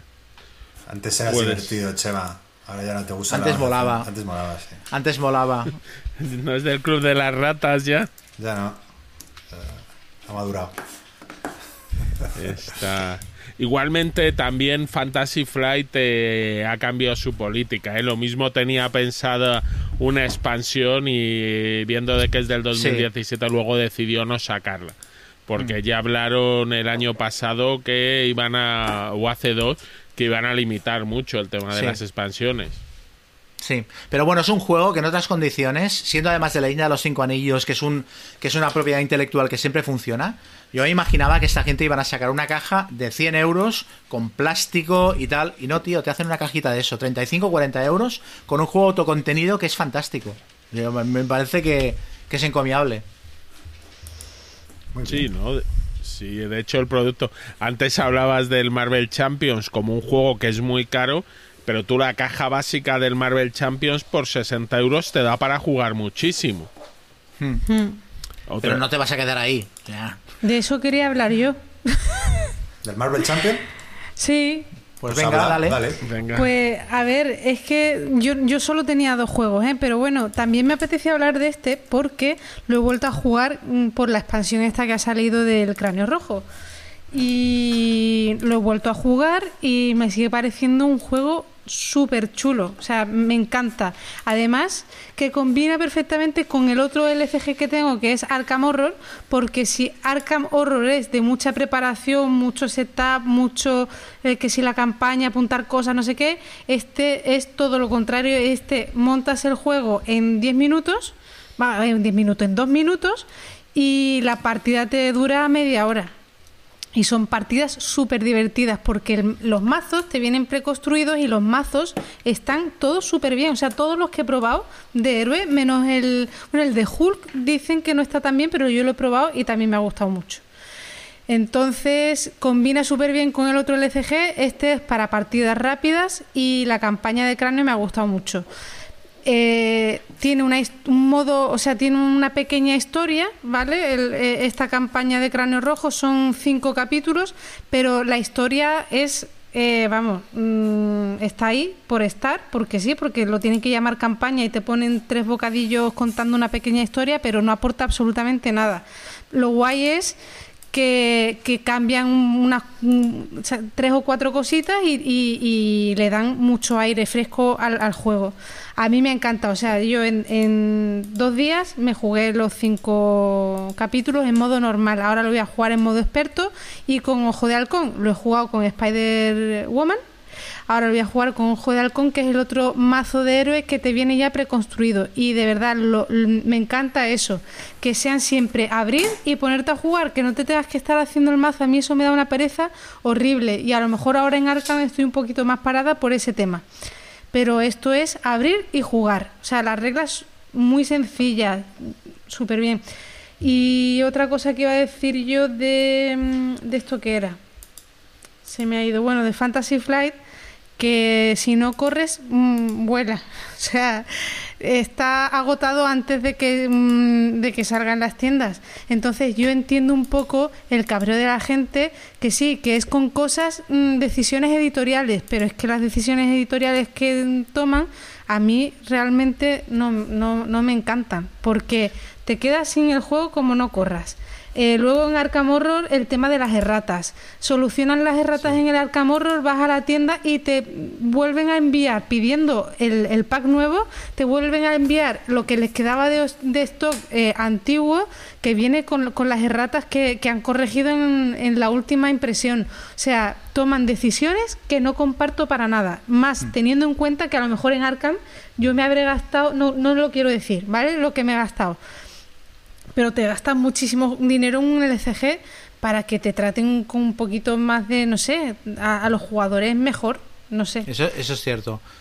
Eso es cierto, o sea, todo lo que es eh, trato al cliente postventa lo llevan lo llevan muy mal. No, pero yo me refería más bien a cosas como que con el Arkham Horror el- eh, llevo dos semanas oyendo a la gente quejarse de que eh, de que las cajas del juego son demasiado pequeñas y no te cabe, de que te tendrían que poner una bolsita Mm. para las para el- para el- para las fichas de caos y tal, que es como, a ver, o sea, os estáis comprando un Living Card Game. No hay ninguna editorial que publique Living Card Games que, que, que te meta en la caja más de lo necesario. Yo me he pasado 20 años jugando a Magic, apuntando los puntos de vida en un papel con un bolígrafo, Sí. porque no eran capaces de sacarme contadores de vida. Entonces, Para mí claro, eso es lo de menos. te estás metiendo Eh, con, con ellos por un motivo que no me parece de recibo. Es más, lo de, la, en- lo de la traducción, lo de que los juegos se agoten y tal, esto Sí. sí que me parece grave. Bueno, a ver, ellos también, tú juegas con tiradas. Eh, compañías que se ahorraron, se arruinaron por sacar Trading Card Games y pasarse en las expansiones, hay unas cuantas historias. Y por ejemplo, la tiranía del cráneo rojo ya han aumentado la- el número de unidades que se han Pues producido. se ha agotado, o sea, antes de que saliera a la venta estaba agotado en todos lados, porque todo el mundo ya, o sea, todas las tiendas hacen el tema este de la pre-reserva y el día que les llega el juego ya tienen todas las unidades vendidas. Yo lo conseguí, lo voy a decir en Jua- eh, Juegame Store, que creo que esa tienda no hace mm, eh, preventa. Entonces lo pusieron el día que salió creo que eran 10 unidades o por ahí, y es que al- a las dos horas ya, ya estaban todas vendidas. Entonces eso me parece, vamos a ver, que, que sí, que no te puedes quedar con copias en el almacén y que tienes que ir calculando, pero yo creo que podrían soltar la mano un poquito, un poquito. Ya, y ya la han soltado, ahora han aumentado la cantidad de unidades. Lo que ocurre es que esta es la primera en que han podido aumentar unidades desde que sacaron el básico. Porque ellos, tú tienes unas producciones, tú tienes eh, acuerdos con fábricas y trabajas a muchos meses vista. Entonces, esto es lo de siempre. Si ellos estarían encantados, eh, lo de siempre, de quedarse con uno en el almacén. Hacer infinitos y vender todos menos uno. Pero es así. Y bueno, luego, hombre, también juegan con el que si saturan el mercado, a lo mejor la gente se lo compra más despacio y luego no se los compra. Porque es así. Entonces, un poco tienes que jugar con estos juegos a crear artificialmente un poco de escasez, porque si no la gente, si no los va jugando, dice, ya me los compraré si siempre están disponibles y vendes muchos menos. De todas maneras, a lo que yo me refería con, con- con lo de las tiradas es que saquen un juego eh, plagado de ratas y luego te digan, no, y ahora hasta que no agotemos la tirada, o, ¿sabes? Un año y medio hasta que vuelva a estar en tiendas, como había pasado con algunas expansiones del, del Eldritch Horror, que se habían tirado un año, ¿sabes? Desaparecidas y te estabas ahí con el juego incompleto esperando que las sacaran, ¿no? Sí, hombre, lo de las erratas eh, además lo gestionan bastante mal, porque como ellos se unen a tiradas internacionales, si la errata es suya no la pueden arreglar. Si es de la casa madre a lo mejor hace algo o no. Eso es un rollo, pero Una última Ay. cosa que quería decir antes ya de terminar con el, con el este del Marvel Champions, eh, que puede ser información que le venga bien a la gente, es eh, que mientras en Arkham Horror yo me lo he comprado absolutamente todo y creo que, que- que es guay tenerlo todo porque hay una historia y te da pena perderte partes de esa historia y tal, en, en Marvel Champions no me lo he comprado todo, ni falta que hace para nada. Te compras los héroes que más mm, te llamen, eh, la- los villanos o tal, o, sea, o por ejemplo ahora la campaña de Cráneo Rojo que sí que aporta alguna cosita diferente y ya está. O sea, me he comprado el base, eh, la expansión esta y dos héroes más. Y con ¿Qué eso héroes? tienes de eh, el Capitán América y Hulk. Ah, y con bien. eso con eso tienes de verdad para muchísimas partidas, pero muchísimas, muchísimas, muchísimas. Y, y no lo veo para nada caro. O sea que muy bien. Me ha gustado mucho a volver ver, a jugarlo. como productora caja base, en efecto tiene muchísimas partidas, con cinco héroes y tres villanos. eh, tiene. Ahora, lo que sí hacen es que en cada pack hay cartas interesantes de otros aspectos que quieres combinar con los héroes. Entonces, a mí no, eso no me ha hecho falta por el momento. Eso iba ¿eh? a preguntar, que las- los mazos estos de héroe llevan cartas propias del héroe y luego lle- llevan cartas de aspecto que son genéricas, Sí. ¿no? Eh, Bueno, hay, hay tres tipos de cartas. Hay las 15 del héroe que siempre tienes que meter y luego hay una- unas cartas que son de aspecto entre las que eliges, que hay cuatro aspectos distintos y tú eliges un aspecto y luego hay unas cartas eh, básicas que, básicas o no- que sí. puede llevar todo el mundo, independientemente del aspecto. Claro, pero en, el- en la caja base, que yo es la única que he jugado, ahí cogías directamente el aspecto que te gustaba, cogías dos aspectos, tal, no sé qué, las cartas básicas, y era como muy automático. Aquí ya hay deck building, ¿no? Con las expansiones. Claro, con la caja base podías retocarle un poquito el mazo, pero cuantas más cartas haya, más... Pero en las expansiones también te viene el mazo hecho, ¿eh? Para abrir y jugar directamente. O sea, que es así. Y eso, de verdad, que en el Arkham vale, o sea, ya es suficiente. A mí, a lo mejor, yo es que no soy jugadora de ponerme a hacer el mazo y mirarle para que sea más... Es que me da igual. Yo voy a internet, miro una lista de cartas y, y- y me lo hago, porque yo lo que quiero es jugar. Y el- eh, la construcción de mazos sí, pero a lo mejor pues eso que te permita hacer una mejora y entonces, como en Arkham, porque tienes tantos puntos de experiencia y te los gastas para mejorar un par de cartas, vale, eso sí. Pero a mí me gusta tener el mazo ya hecho y empezar a jugar sobre la marcha. Y Marvel Champion lo hace muy bien en ese sentido. Ok, pues eso ha sido Marvel Champion o Champion. ¿Cómo? Marvel, Marvel Champions de Card Champions. Game. Marvel, Champions. Marvel Champions. que- Eh, nada, eh. Guille, ¿tú quieres esto? Si no, cuento Venga, yo. voy a hablar, vamos a hablar, seguir hablando de Fantasy Flight Games. Vamos a hablar de un juego que salió yo, yo creo que el año pasado a principios, que es el Star Wars Outer Rim. ¿Vale? Es un juego tipo Pick and Deliver. Eh, es un jueguito de 60 cartas, muy, digo de 60 euros. eh, bien autocontenido. Lo que ocurre es que Fantasy Flight, para recordarte que a lo mejor le sacan expansiones, eh, por ejemplo, te vienen cartas con número y no te vienen todos los números. Es decir, tenemos la carta 1 al 10, luego empiezan las cartas del 17 al 30 y tú el de, oiga, y esto, que es su manera de decirte, podremos meterte expansiones. Eh, pero bueno, el juego es muy sencillito, es bastante rápido. eh, se juega en, no sé, en un par de horas, yo creo, 3-4 jugadores. Y lo que llevas es que cada jugador lleva un personaje de las películas. Yo creo que tenemos eh, cosas de toda la, por lo menos de la trilogía clásica, de y me parece que también de la de la amenaza fantasma y de Rogue One, así que un poquito un max mix de todo. Llevas tu personaje, tu nave, y al final es de este tipo de juegos, de pick and deliver. El de muévete, ve haciendo misiones, eh, te vas llevando con las distintas facciones mejor o peor, y cuando te llevas mal con ellas, si te encuentras con la nave patrulla del imperio, te ataca, o con la nave de los contrabandistas, que bien te llevas mal con ellos y también te pueden atacar. Eh, vas a los planetas donde puedes hacer misiones, donde puedes encontrarte a gente con la que tendrás un eh, y puede que los puedas reclutar para tu tripulación. O también puedes tener, hay recompensas, entonces en vez de dedicarte a reclutar gente, te puedes dedicar a intentar capturarles y llevarles a donde cobras la recompensa. Eh, y habrás acciones, eh, vas mejorando tu nave, comprándote equipo lo que sueles hacer en un juego de estos. Lo que ocurre es que aquí es con personajes de Star Wars, que siempre es más chulo. El objetivo es llegar a un número de puntos de fama, lo decías al principio de la partida. Y lo vas a hacer más rápido o menos rápido. Y esta fama la vas a conseguir, pues al principio de la partida, tu personaje quiere hacer algo en su vida. Eh, luego, cuando, por ejemplo, cuando también tu nave la puedes mejorar y te dará puntos de fama, puedes cambiar de nave, una nave mejor que tendrá también una manera de construir fama, capturando a gente, llevando mercancías eh, a distintos planetas. Eh, haciendo la carrera Kessel, bueno, pues hay muchas formas de conseguir esta fama.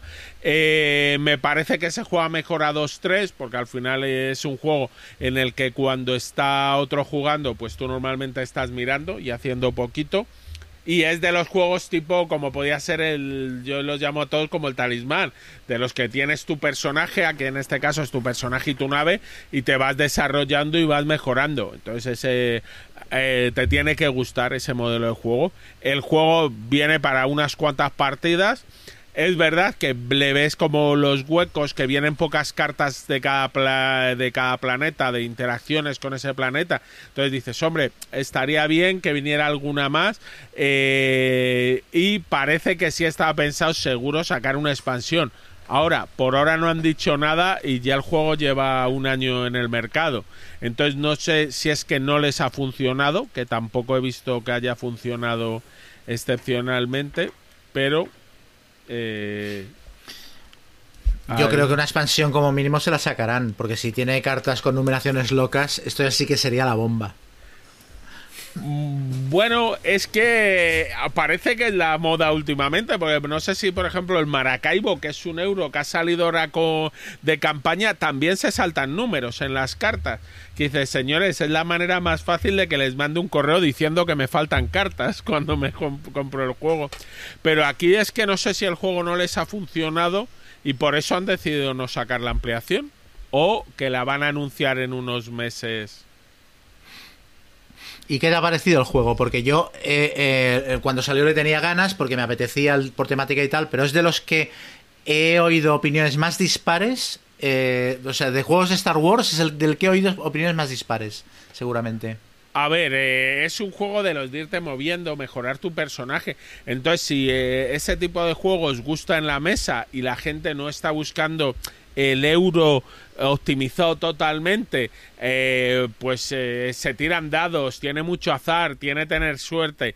Ahora, ¿qué ocurre? Si tú llevas a Han Solo y te encuentras a Chewbacca, pues montas la película. Yo llevé, empecé con Han Solo, me encontré a Chewbacca y me dediqué, a mí me daba igual todo, yo solo quería encontrar eh, una corbeta coreliana un claro.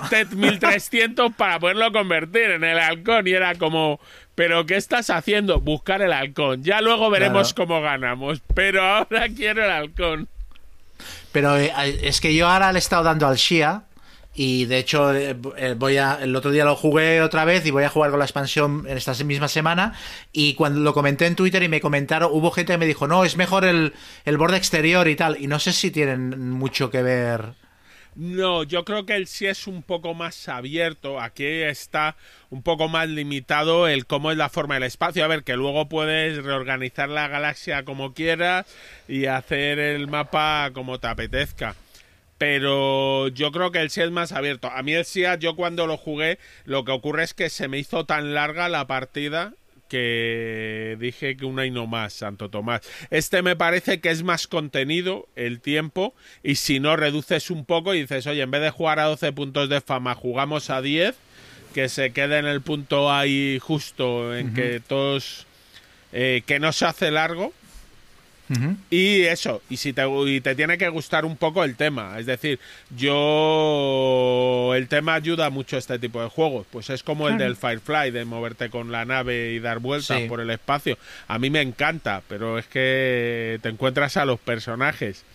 Si no, probablemente el SIA sea mejor juego, pero no sé, yo prefiero este. Y también eh, creo que es un poco más barato este, aunque eh, es decir, lo que le ocurre a los juegos de Fantasy Flight es que tienen muchas cosas, pero sí que dices que por lo que pagas a veces parece que podrían llevar un poco más de material. En este caso estás pagando una licencia de Star Wars, así que no te van a rellenar la caja tanto.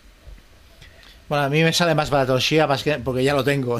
Entonces, lo tengo todo, o sea.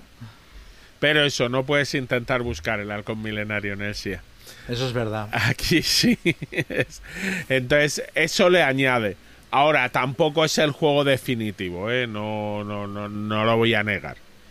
Pero a mí ya te digo, me ha gustado en eso, en que es contenidito, en que tienes tus aventuras y de vez en cuando salen los personajes. Y pues está. Pues Muy bien. Si acabo, eh, eh, eh, voy a acabar empezando con una pregunta, ¿no? Si os acordáis de, una película donde un jovencísimo Patrick Swayze y Demi Moore viven una dramática historia de amor. tic-tac, tic-tac. No sé. Ay, que, que hacen vasijas. Hacen vasijas y contratan a Whoopi Wolver para, para contactar con... Para hablar entre ellos. Exacto, ¿no? ¿No os, no os viene a la cabeza? Pues no, No, sé, no, no, es identidad sé, no sin. sé. Ah, no, mierda. ¡Ghost! Pues bueno, de esto va el juego que, que- os voy a comentar ahora, sin vasija y sin Enchanted Melody de fondo.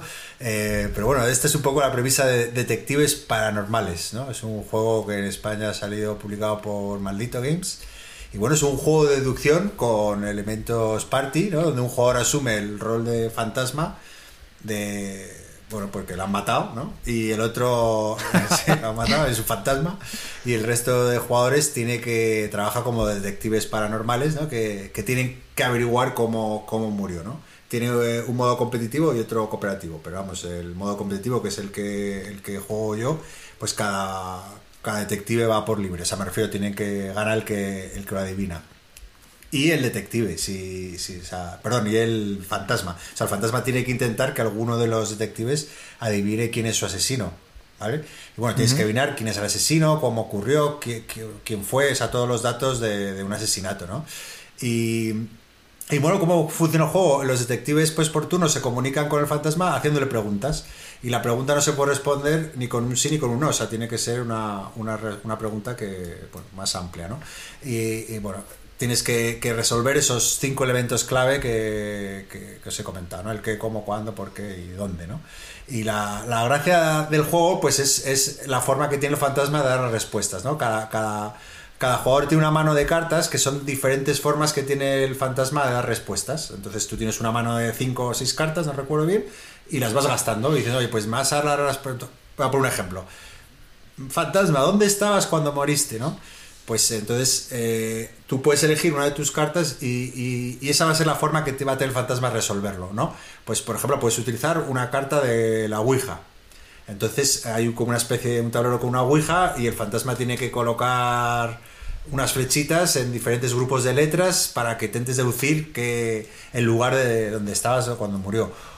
Eh, o puedes también, eh, tienes unas cuerdas, pues puedes formar, yo qué sé, con dos cuerdas, pues hacer un puñal para simular que, que era un puñal lo que te había matado. O sea, tienes como, como 10, 12 formas de respuestas distintas, algunas muy divertidas, otras más sosinas, otras más chungas. eh, pues por ejemplo, también escribir en la espalda de otro jugador. eh, ¿Escribir? Dibujar, dibujar, dibujar. Eh, dibujar. Te he visto. Sí, sí, sí, que era, Pues dibujar, por ejemplo, a, no sé, una- lo que te pregunten, ¿no? Sin levantar la mano o... Y bueno, pues, bueno, como veis, eh, mecánicas que son muy party, ¿no? Eh, el juego al principio recuerda mucho, mucho al Mysterium, que yo creo que es el juego que más se le parece, pero este tiene me gusta más porque tiene este puntito party no tiene te da momentos o sea es un juego muy deductivo que tienes que darle al, al- al coco ¿eh? parece que no y parece muy obvio con lo que ah bueno pues con estas eh, pistas será fácil y es bastante chungo averiguarlo bueno también depende de la destreza del que cuenta las pistas no pero, pero bueno, me gusta eso, que es un juego de deducción que a mí me gusta mucho, pero que además tiene puntito party, o sea, que da lugar a risas y hay algunas de las pruebas que son más sosas, como la de la, de la Ouija, por ejemplo, porque al final es señalar unas letras, aunque bueno, ellos tienen que pensar, pero otras son muy divertidas, ¿no? Como pintar ahí una movida o levantarte y decir una palabra, solo una, y claro, los otros se quedan ahí todos locos y... Y también lo que me gusta del juego, ¿no? Una cosa muy buena que tiene es que es, es divertido en los dos bandos. O sea, el, el- que lo tenga que adivinar está todo el rato pensando movidas, preguntas ingeniosas. eh, y el, el fantasma por contra, pues eh, eh, bueno, es divertido porque yo creo, o sea, a mí me gusta ser más fantasma casi, yo creo, porque bueno, es divertido como la forma de respuestas y tienes que ser también creativo y, y original, ¿no? Entonces, bueno, pues eso me parece, la verdad que es un juego que me ha encantado, es porque, porque incorpora eso, eso- ese girito, ¿no? De hacerlo más party y partidas muy cortitas, además hay muchos casos, hay, no sé si son 15, la verdad que no sé, pero vamos, que tienen muchas tarjetas diferentes, es un juego finito en ese sentido, o a no ser que tengas mala memoria, que, que- que también es el caso, o sea que y está muy muy bien, para como juego de deducción familiar, party y tal, eh, muy chulo, la verdad que me- me ha encantado. Mejor que el Mysterium. Eh, también es- eh, hace muchísimo que no juego al Mysterium, pero el Mysterium me gustaba bastante. Pero como te digo, mm, ahora lo pongo por encima por, por estas cositas parties que tiene. Como tienes diferentes formas de, de dar pistas, perdón, pues eso, lo, lo veo más party. Entonces me, me mola más porque es o sea, tienes mucha deducción, pero más divertido. De todas formas, sale ahora en el Essen digital un nuevo Mysterium, Mysterium Park, que es como una versión más corta del Mysterium, que bueno, tiene buena pinta también. Ya hablando de todo un poco. Cada vez que a mí es un juego que me gusta. A mí el Mysterium no, no me gusta demasiado, por eso decía si este era mejor, porque el tema sí que me gusta, pero el Mysterium no, me- no me, no me entró. No... Le jugué dos veces, la primera vez jugué tres partidas, la primera muy bien, la segunda un poquito peor y la tercera dijimos, uy, esto está un poco roto y ya no lo hemos vuelto a jugar. Pues mira, este es más sencillo, yo creo, y más divertido. Así que Guay. sí. Y nada, eso es eh, Detectives Paranormales. Nada, Muy pues si no tenéis más estas, pasamos nada, a la última parte del programa, que son los comentarios de nuestros oyentes.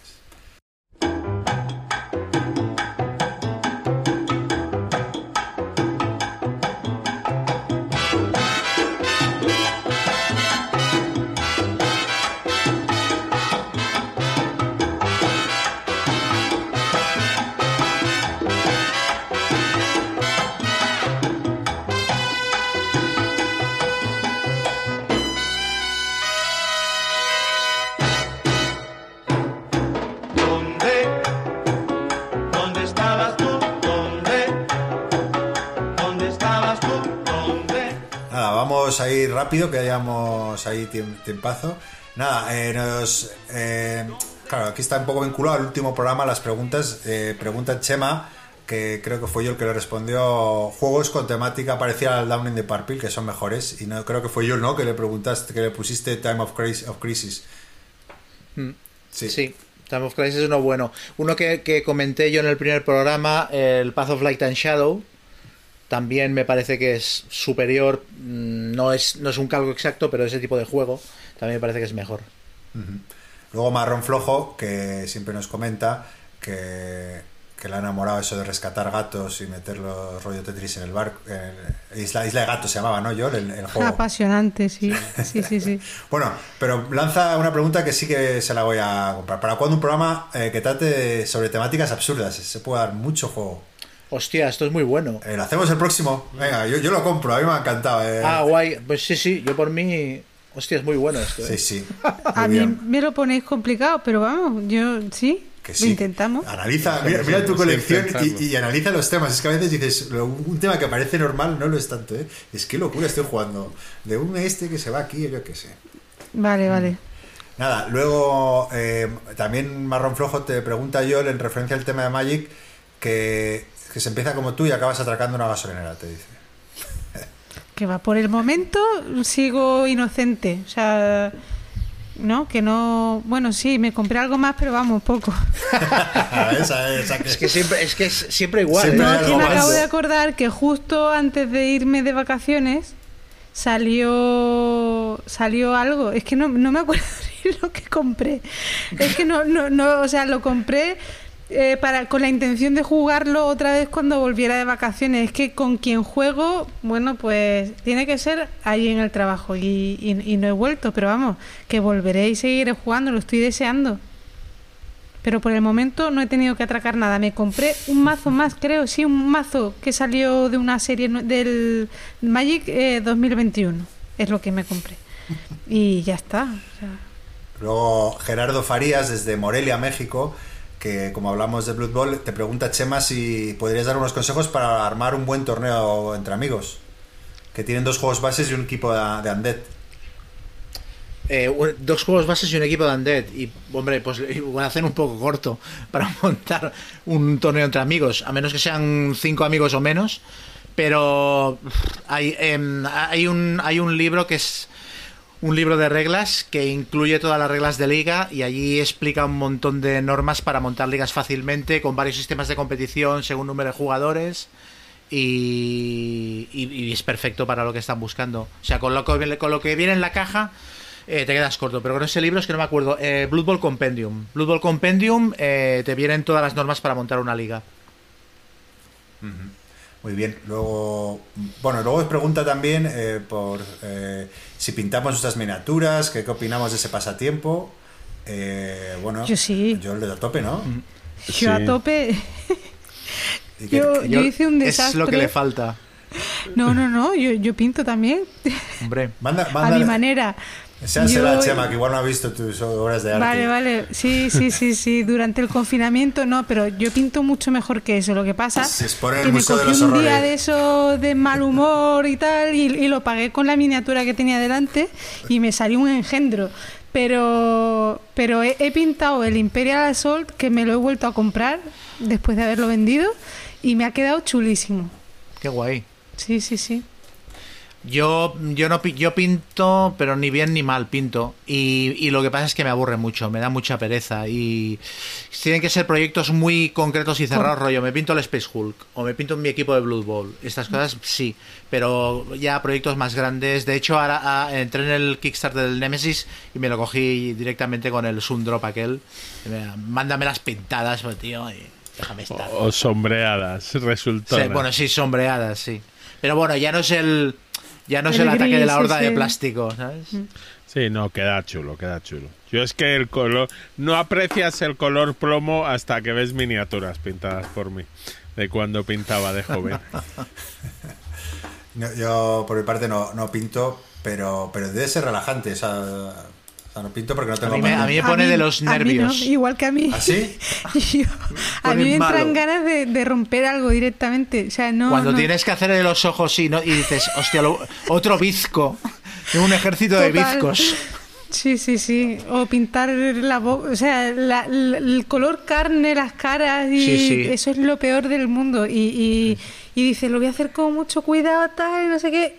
Pum, y, y la lías. O sea, con un pegotito la lías, Sí. pero muchísimo. Y dice, o sea, me he tirado dos horas aquí mm, para intentar pintar esto para que al final, en el último detalle, la cague. Pues pasa. Para empezar a pintar los monstruos de los mitos de Chulu o los bichos de los del caos de Warhammer 40 son mucho más socorridos. Sí, sí. Sí. Por cierto, que no, Yo por eso juego con caos. no, no he comentado nada, pero, pero estoy jugando a Arkham. Eh, me estoy viendo la serie de Chulu de... de Territorio Lovecraft. Territorio Lovecraft. Lovecraft. Me ha dejado este colega que estoy jugando al Arkham un libro de Chulu para que Así veáis eh, que salimos de la zona de confort Muy algunos y nos, nos vamos a ir al barro. Para conocer al enemigo hay que, hay que. Espera, que voy a recoger unas piedras en el parque a jugar al Subway. Sí, sí, la verdad que mejor, mejor Arca. Nada, eh, luego Barreca eh, nos dice que bueno, que, que gracias equipo que contribuimos desinteresadamente a su precaria economía, que gracias a nosotros ha comprado el Etnos, el Reinas de Papel, el Five Tribes, el Watergate, Spirit Island, Secret Healer, bueno, un puñado. Me, me- emplaza a, a buscar el estratego en Wallapop a 4, pero lo- muchas gracias Barreca, lo busqué, pero solo encontré el estratego normal. El 4 no, no lo encuentro por ningún lado. Eh, bueno, bueno, ya, ya aparecerá. Y bueno, nada, comenta lo de Master of Respect, que lo va a sacar la- los chicos de Melmac en español, que justo te, te escuchó Chema hablar de él y que bueno, que estaba muy contento con, con esa noticia. Hostia, Melmac van a sacar. Si sacan todo lo que dicen que van a sacar, van a tener un catalogazo de juegos. Em, Yo me lo voy a comprar todo. Sí, sí, sí. la verdad que tienen gusto. Además, eh, Manu, que es el chico que lo lleva, eh, más majo no puede ser. Que lo conozco un poco y es encantador. Así que nada. Eh, luego Sanlu33, alguien de tu tierra, Yol, eh, que le encanta la referencia que haces a Tierra Media, a, a- que vive en San Fernando, y que nada, que, que, que esa tienda es su tienda y es como su cuarto de juegos de Cádiz. Y, No, son, son geniales y vamos, yo, vamos, cli- clienta number one, estoy todo el día allí, además eh, la tengo al lado del trabajo, salgo y ahí estoy por lo menos para bichear un poco las estanterías y tal, y además que sobre todo uno de los dueños lleva toda la vida allí, empezó con el tema Magic, que el otro día me contaron anécdotas de que se fue a Estados Unidos a comprar cartas, venía aquí, a- se vino para Cádiz con las cartas y las vendía en los portales de las casas a los niños, o sea, hacía, o sea, empezaron un poco así, con una tienda que se llamaba Legend y ahora han terminado con Tierra Media y, joder, súper bien. Para Sí, estar- te- En Cádiz tenemos poquito, pero lo- está muy bien. Y te pregunta por asociaciones o grupos de juego, por Cádiz, que si conoces. Pues Pax Lúdica, el club de juegos de mesa, asociación de juegos de mesa.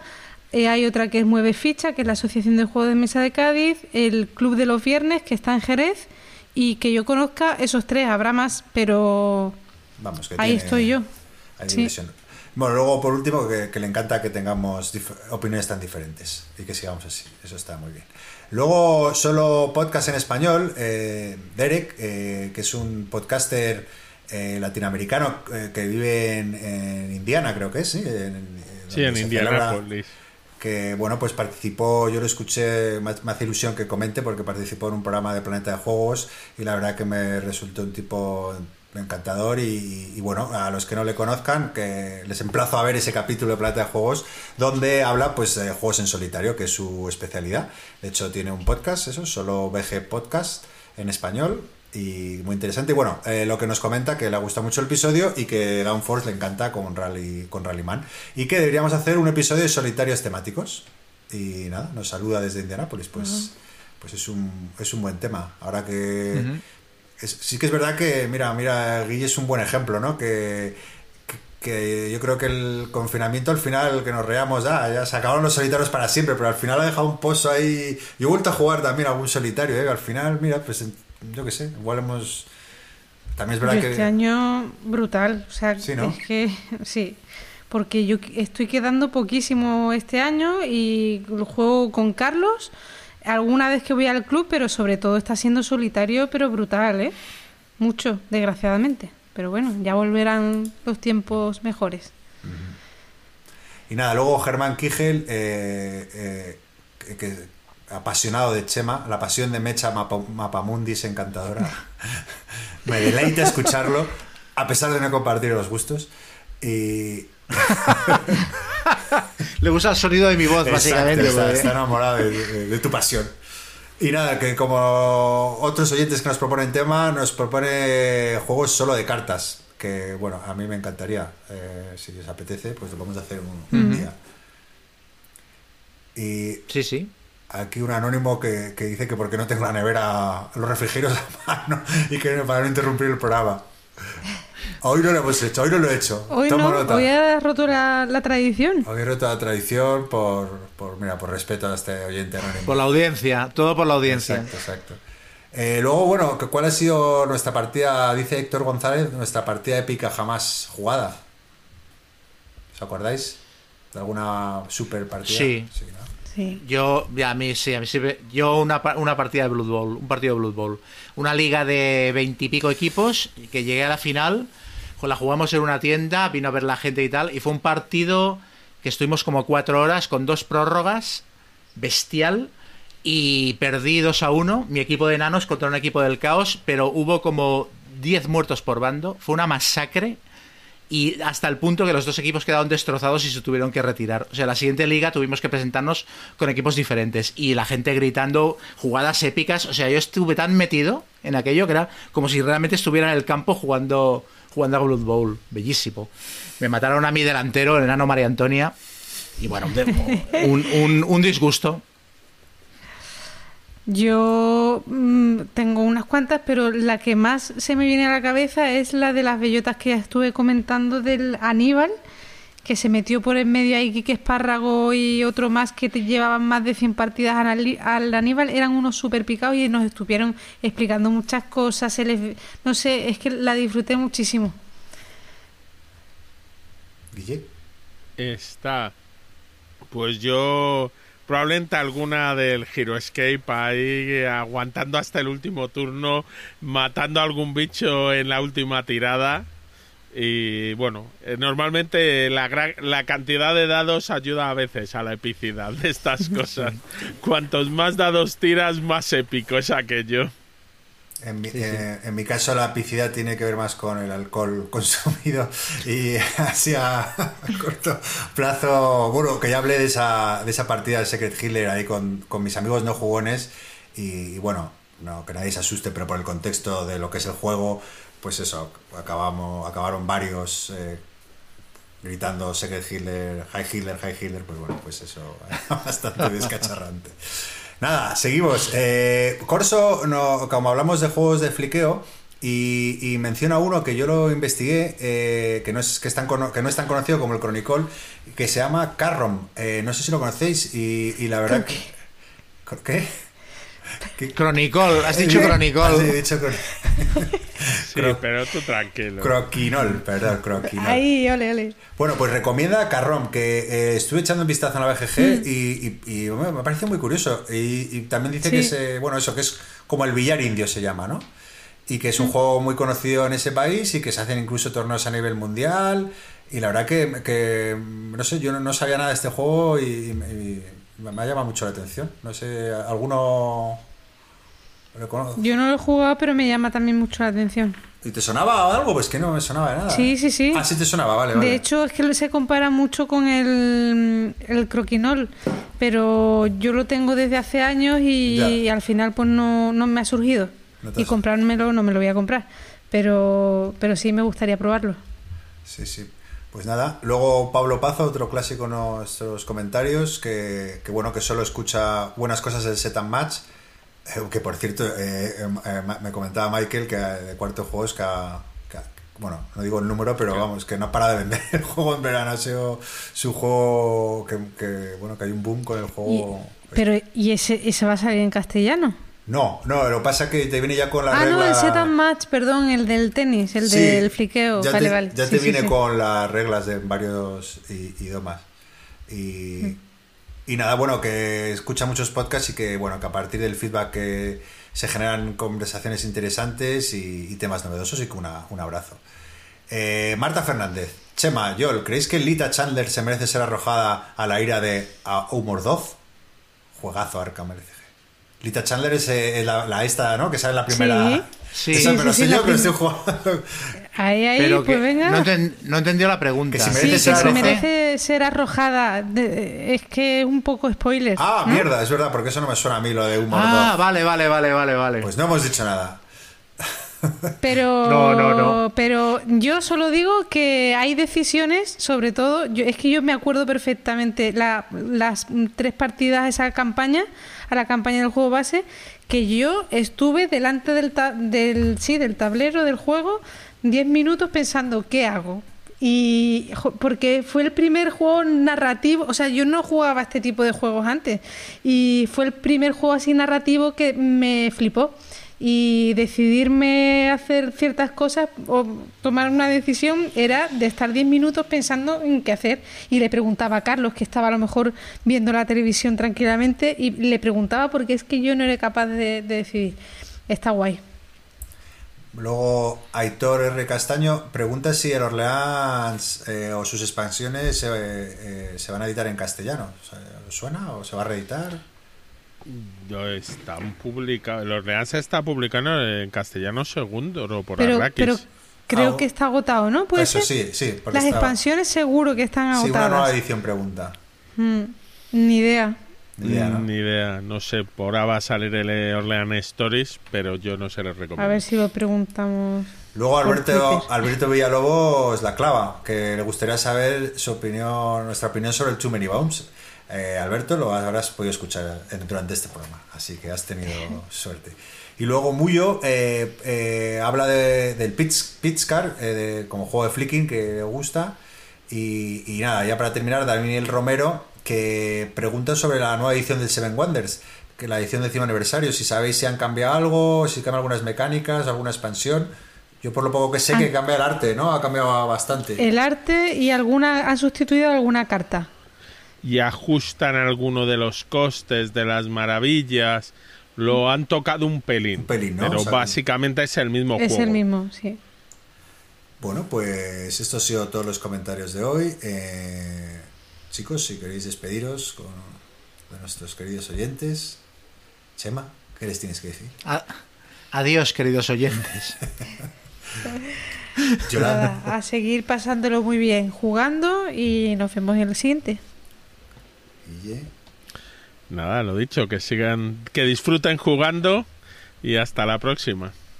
Nada, yo os, os- os dejamos con un tema de, de Johnny Nash, I can see clearly now para ver si, si nosotros os hemos dado algo de claridad con todas estas opiniones. Y si no, da igual, por lo menos que lo bien. Un abrazo.